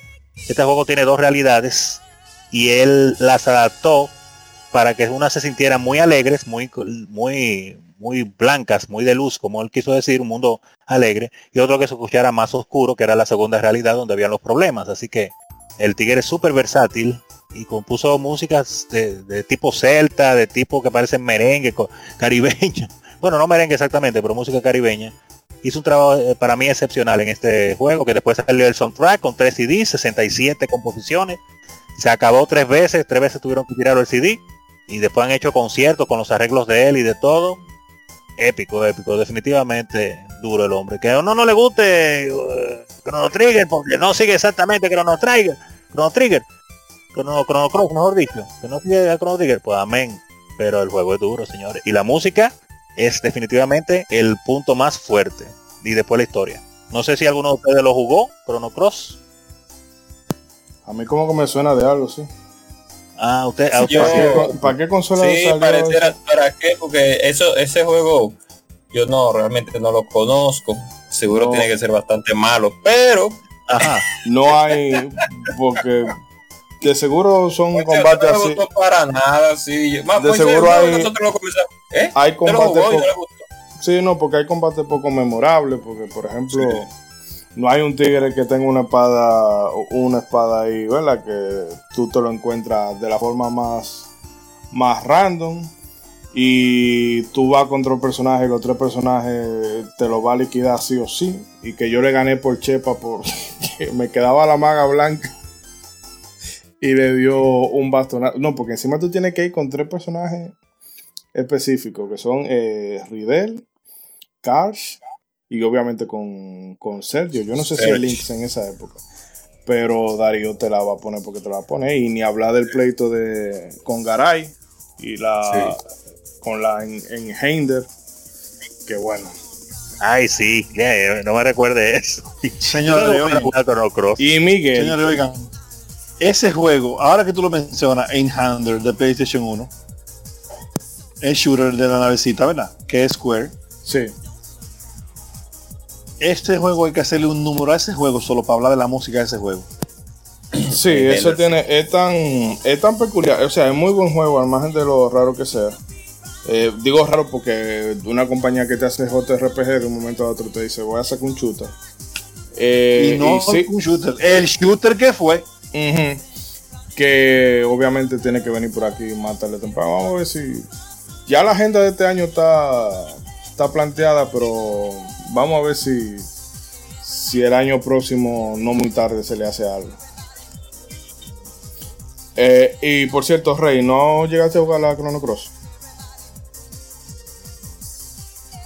Now loading. No, bueno. Oh, Ah, no, estaba en mute, perdón. Eh, no, a mí nunca me llamó. ah, bueno. pero ¿y ¿Cómo? ¿Tú tenías teléfono?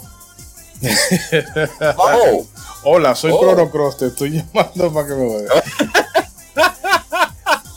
oh, pero Nosotros, pasado, pero, pero, pero, teníamos Nunca me llamó la atención. Ah, ah, ah.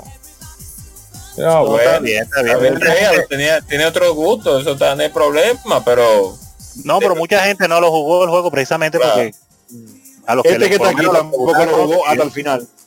Yo lo jugué, pero no lo acabé. Ah, para que tú veas. La historia, primero, como el juego no es igual a Chrono Trigger, no sigue exactamente el mismo estilo, eso hizo que mucha gente no lo jugara.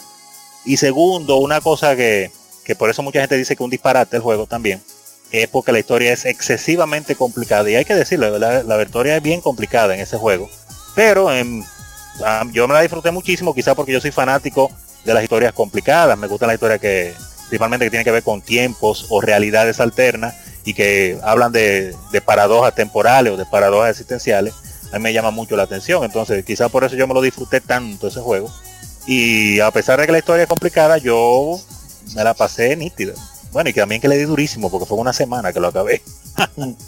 No, y que hay una cosa, eh, bueno, yo lo siento, ustedes tuvieron desde 1999 para poder acabar el juego, si no lo acabaron, Oh. en brómense. Eh, Que Chrono Cross también tiene un punto, que si tú le das el chance, primero está a sobrepasar la barrera de que tú entiendas que no es un Chrono Trigger 2. Pero luego llega un punto del juego en que te dice, mira, tú ves la historia de Chrono Trigger, todo eso fue un disparate. Pra, pra, Sí. pra, pra, pra, ustedes, tú la macaste y por culpa de la macada que tú hiciste, Sí. todo eso se fue al carajo. que lo Y más entonces- doloroso. Y entonces, eso, ah, o sea, a mí gustándome Chrono Cross, cuando yo llegué a ese punto que te explican, tú te quedas como caramba, o sea, todas las cosas que tú hiciste en, en el primer juego, por una serie de circunstancias que se dan, que se dan aquí en este, todo eso se fue, se fue al traste. Y yo entiendo que eso puede hacer que mucha gente diga, eh, no, gracias, nos vemos, nos vemos otro día. Pero si uno logra superar, superar eso y asimilar que uno es un Chrono Trigger 2, se va a encontrar con que, como se suele decir, es una terrible secuela, pero es muy, muy, muy buen juego. Sí.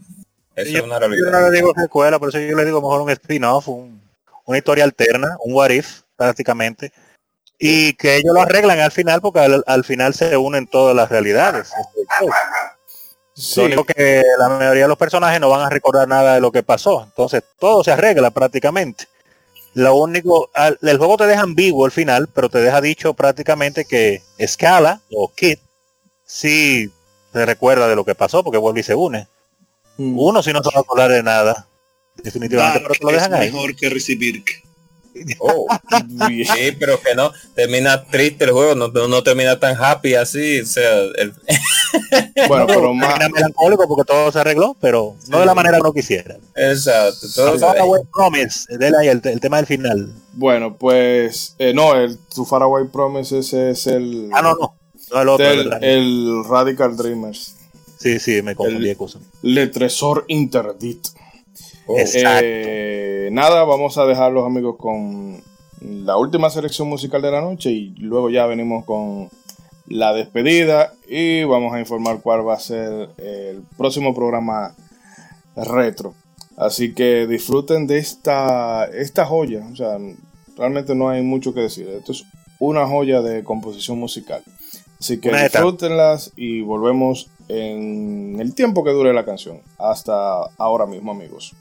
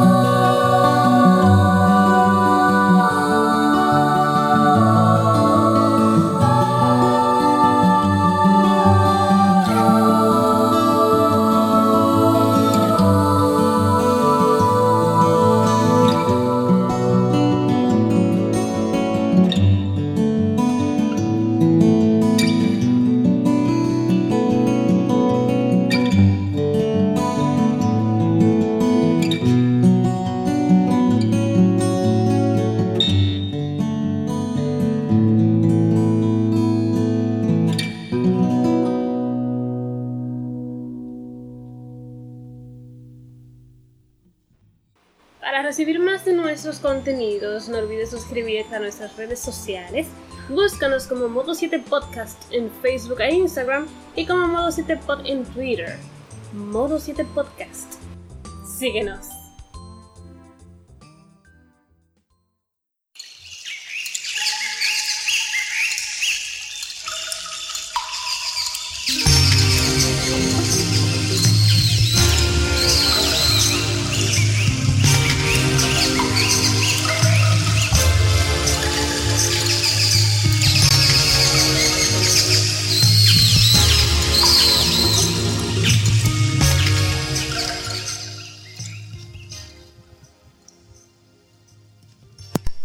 Amigos, esto es todo por esta noche. Vamos a darle chance para que los muchachos se despidan. Eh, un programa que realmente el problema con este tipo de programas y también es la razón por la que se va a hacer con, eh, vamos a tratar de que sea cíclico, es precisamente por eso, porque es que hay mucha, mucha cosa que, que meter y siempre se nos va a quedar algo fuera. Eh, pero nada, paso a despedir al personal, Rey, eh, Reinaldo, BGM. Eh, nada, despídete de la audiencia. Nada, espero que les haya gustado la selección y nos veremos en la próxima. Bueno, mira, eso fue rápido, corto y conciso. Para balancear y ansia. Eh, Ronzo, ya que lo tengo por ahí cerca, nada, despida. No agradecer a las personas que nos han escuchado el día de hoy. Siempre es un placer pues conectar con ustedes a través de esta plataforma. Den un espaldarazo a, a Ishidori que está hablando ahí como que Dios mío, cuántos problemas. En depresión va a caer el hombre. Pero no, los programas en vivo son así. Cógalo con calma, Ishidori, eso está bien. Y siempre es divertido pues escuchar este tipo de música y recordar esos momentos. La música es súper importante, señores, en nuestras vidas. Todas las sociedades del mundo, desde la más primitiva hasta la moderna, han tenido diferentes composiciones musicales de diferentes tipos, porque que lo llevamos por dentro y nos marca mental y a los que creen en el alma también los marca en el alma. Así es que gracias por escucharnos, espero que le haya llegado esta música y hayan descubierto cosas nuevas y los juegos que no hayan jugado, jueguenlos y los que ya jugaron, denle una rebujadita y nos vemos en el próximo especial musical. Ah, bueno, o sea que usted no va a volver hasta el próximo musical entonces. Sí, sí, sí, ya voy de vacaciones. Ah, bueno, pues vacaciones no pagadas. Ya, pero así no, espérate, vamos a negociar, vamos a negociar. Ah, Edric, Yo eh, me siento muy contento. Te escucho un poco lejos. manejar. Y ahora. Mejor. Para un no tanto. yo Y ahora, Ahora, muy bien. Sí, sí, sí. te oyes enérgico y boronil. Disculpas. Dis- Ay, gracias. Disculpa. Disculpa la situación con el micrófono. Nada, espero que hayan disfrutado todos los que nos escuchan esta selección que hemos hecho tan difícil, porque siempre es difícil el seleccionar uno o dos temas de, de tantos títulos interesantes que tienen verdaderas obras maestras en musicalización. Y una cosa que me encantó del programa también es que, que no hubieron tema de Genesis. Ese, ese que yo iba a tirar de último, uno de Genesis, te salvaste a Chepa. Ni nada iba a decir, pero Iba a tirar uno de Genesis, pero te salvaste. después vendrán Claro que vendrán. Yo mismo lo voy a mencionar, pero no hoy. No, Edric, no, no haga bullying. O sea, tú le haces bullying porque simplemente porque el 90% de las composiciones que se pueden oír de Sega la hizo Yuicho Koshiro porque después el resto no servía. Bueno, Eh, que- uno se ríe, verdad, como dicen- decimos en nuestro país, uno se ríe, pero es una realidad, es verdad. Pero hay buenas composiciones de otras personas. Después las mencionaremos. No, ya que usted está ahí, despide. Bien, Tiene 30 segundos. 30 segundos. No, por favor, así no. 25. De verdad que la la música en nuestras vidas es una parte importante que desde los comienzos de la humanidad fue implantada para hacernos pues vivir momentos apreciables hacia nuestro cerebro directamente, que es uno de los cuales más se siente eh, eh, agradecido de recibir esas sensaciones cuando uno está escuchando unos buenos sonidos, los cuales emiten diferentes tipos de instrumentos. Ahora Ah, bien, yo pensé que la estaba música lo- haciendo el sonido de, del oscilar de las caderas. también, también, claro que sí, pero eh, eso ya es en eh, eso ya eh, en otro momento para modo 7 podcast. Eh, Un rap. eh, undercover, un de- Undercover. sí, undercover o no cosa eh, ¿cómo que cómo que se dice? Como Rated, Resident longer. Sí. Pues bien, la música en- dentro de los videojuegos juega un papel bastante importante porque marca momentos, marca, marca estados en los cuales en los momentos precisos, valga la redundancia, pues dentro del juego, pues se efectúan una, una, una, una serie de factores con los cuales determinan en qué preciso eh, momento el juego va a tener una parte en específico con los sentimientos de las personas que lo está escuchando. Entonces, Cuidado con el 115 que lo va a atracar. Sí, sí, dice. Pasó el motor Disculpen volando. el- Disculpen el motor, sí. Pero la realidad es que, pues, ya para terminar, pues, sin música en los videojuegos, hubieran unas partes específicas dentro de los juegos que no hubieran existido. Eh, temas como la ópera de Final Fantasy VI, temas como el Gerudo Valley de la leyenda de Zelda, temas como el eh, mundo número uno de Super Mario Bros. no hubieran existido. Y pues hay que dar muchas gracias a esas, a esas personas que han dedicado su vida a crear música dentro de los videojuegos. Porque, puede, como muchas personas le llaman a, a lo- a los videojuegos, que- o el octavo arte creo que le llaman, si no más recuerdo, Ishidori, eh, Algo. pues creo que le- sí, algo relativo. Sigue, sigue. es una parte importante en los cuales es menester hacerle varios especiales porque hay mucha tela de donde cortar, pero mucha.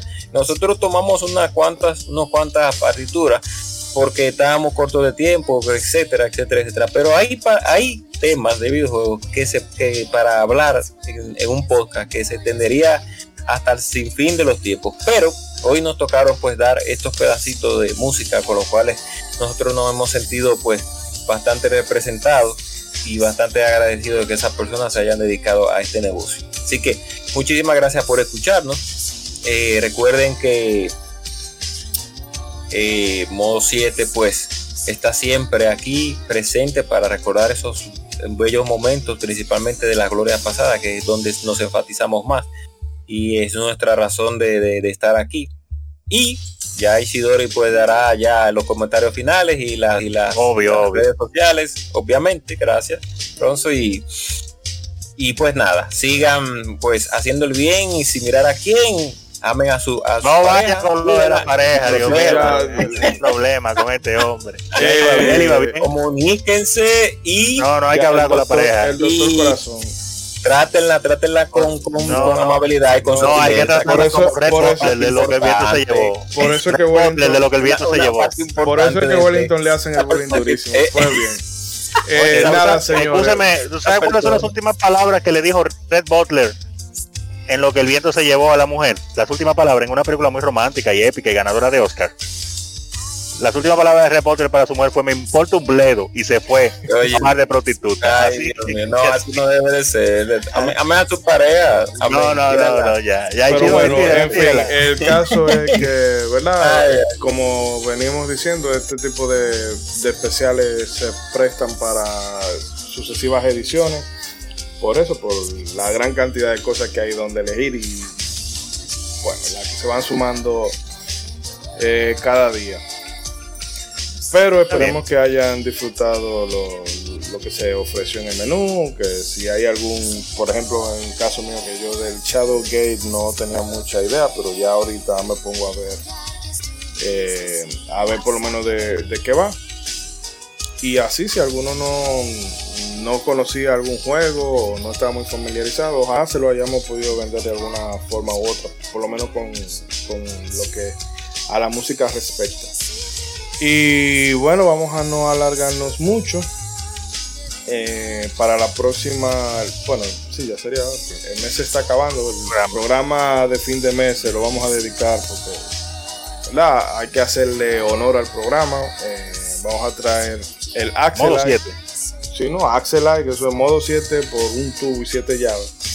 Eh, ese, bueno, yo creo que eh, siempre que se habla de que el eh, Mega Drive o Sega Genesis le, le, llevaba la milla a Super Nintendo en cuanto a shooters, pero yo creo que Axel es de esos pocos títulos que pueden como mirar de tú a tú a, la competencia.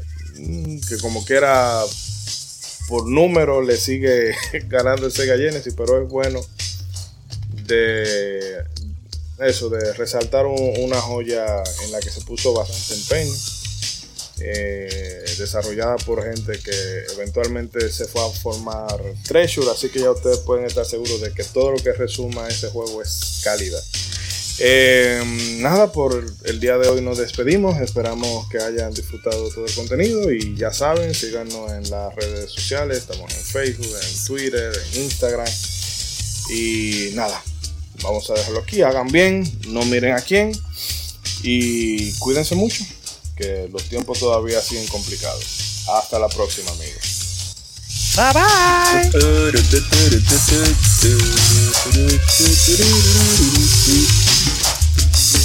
Mira, ahora aprovechando, ¿ustedes vieron el chat ahí?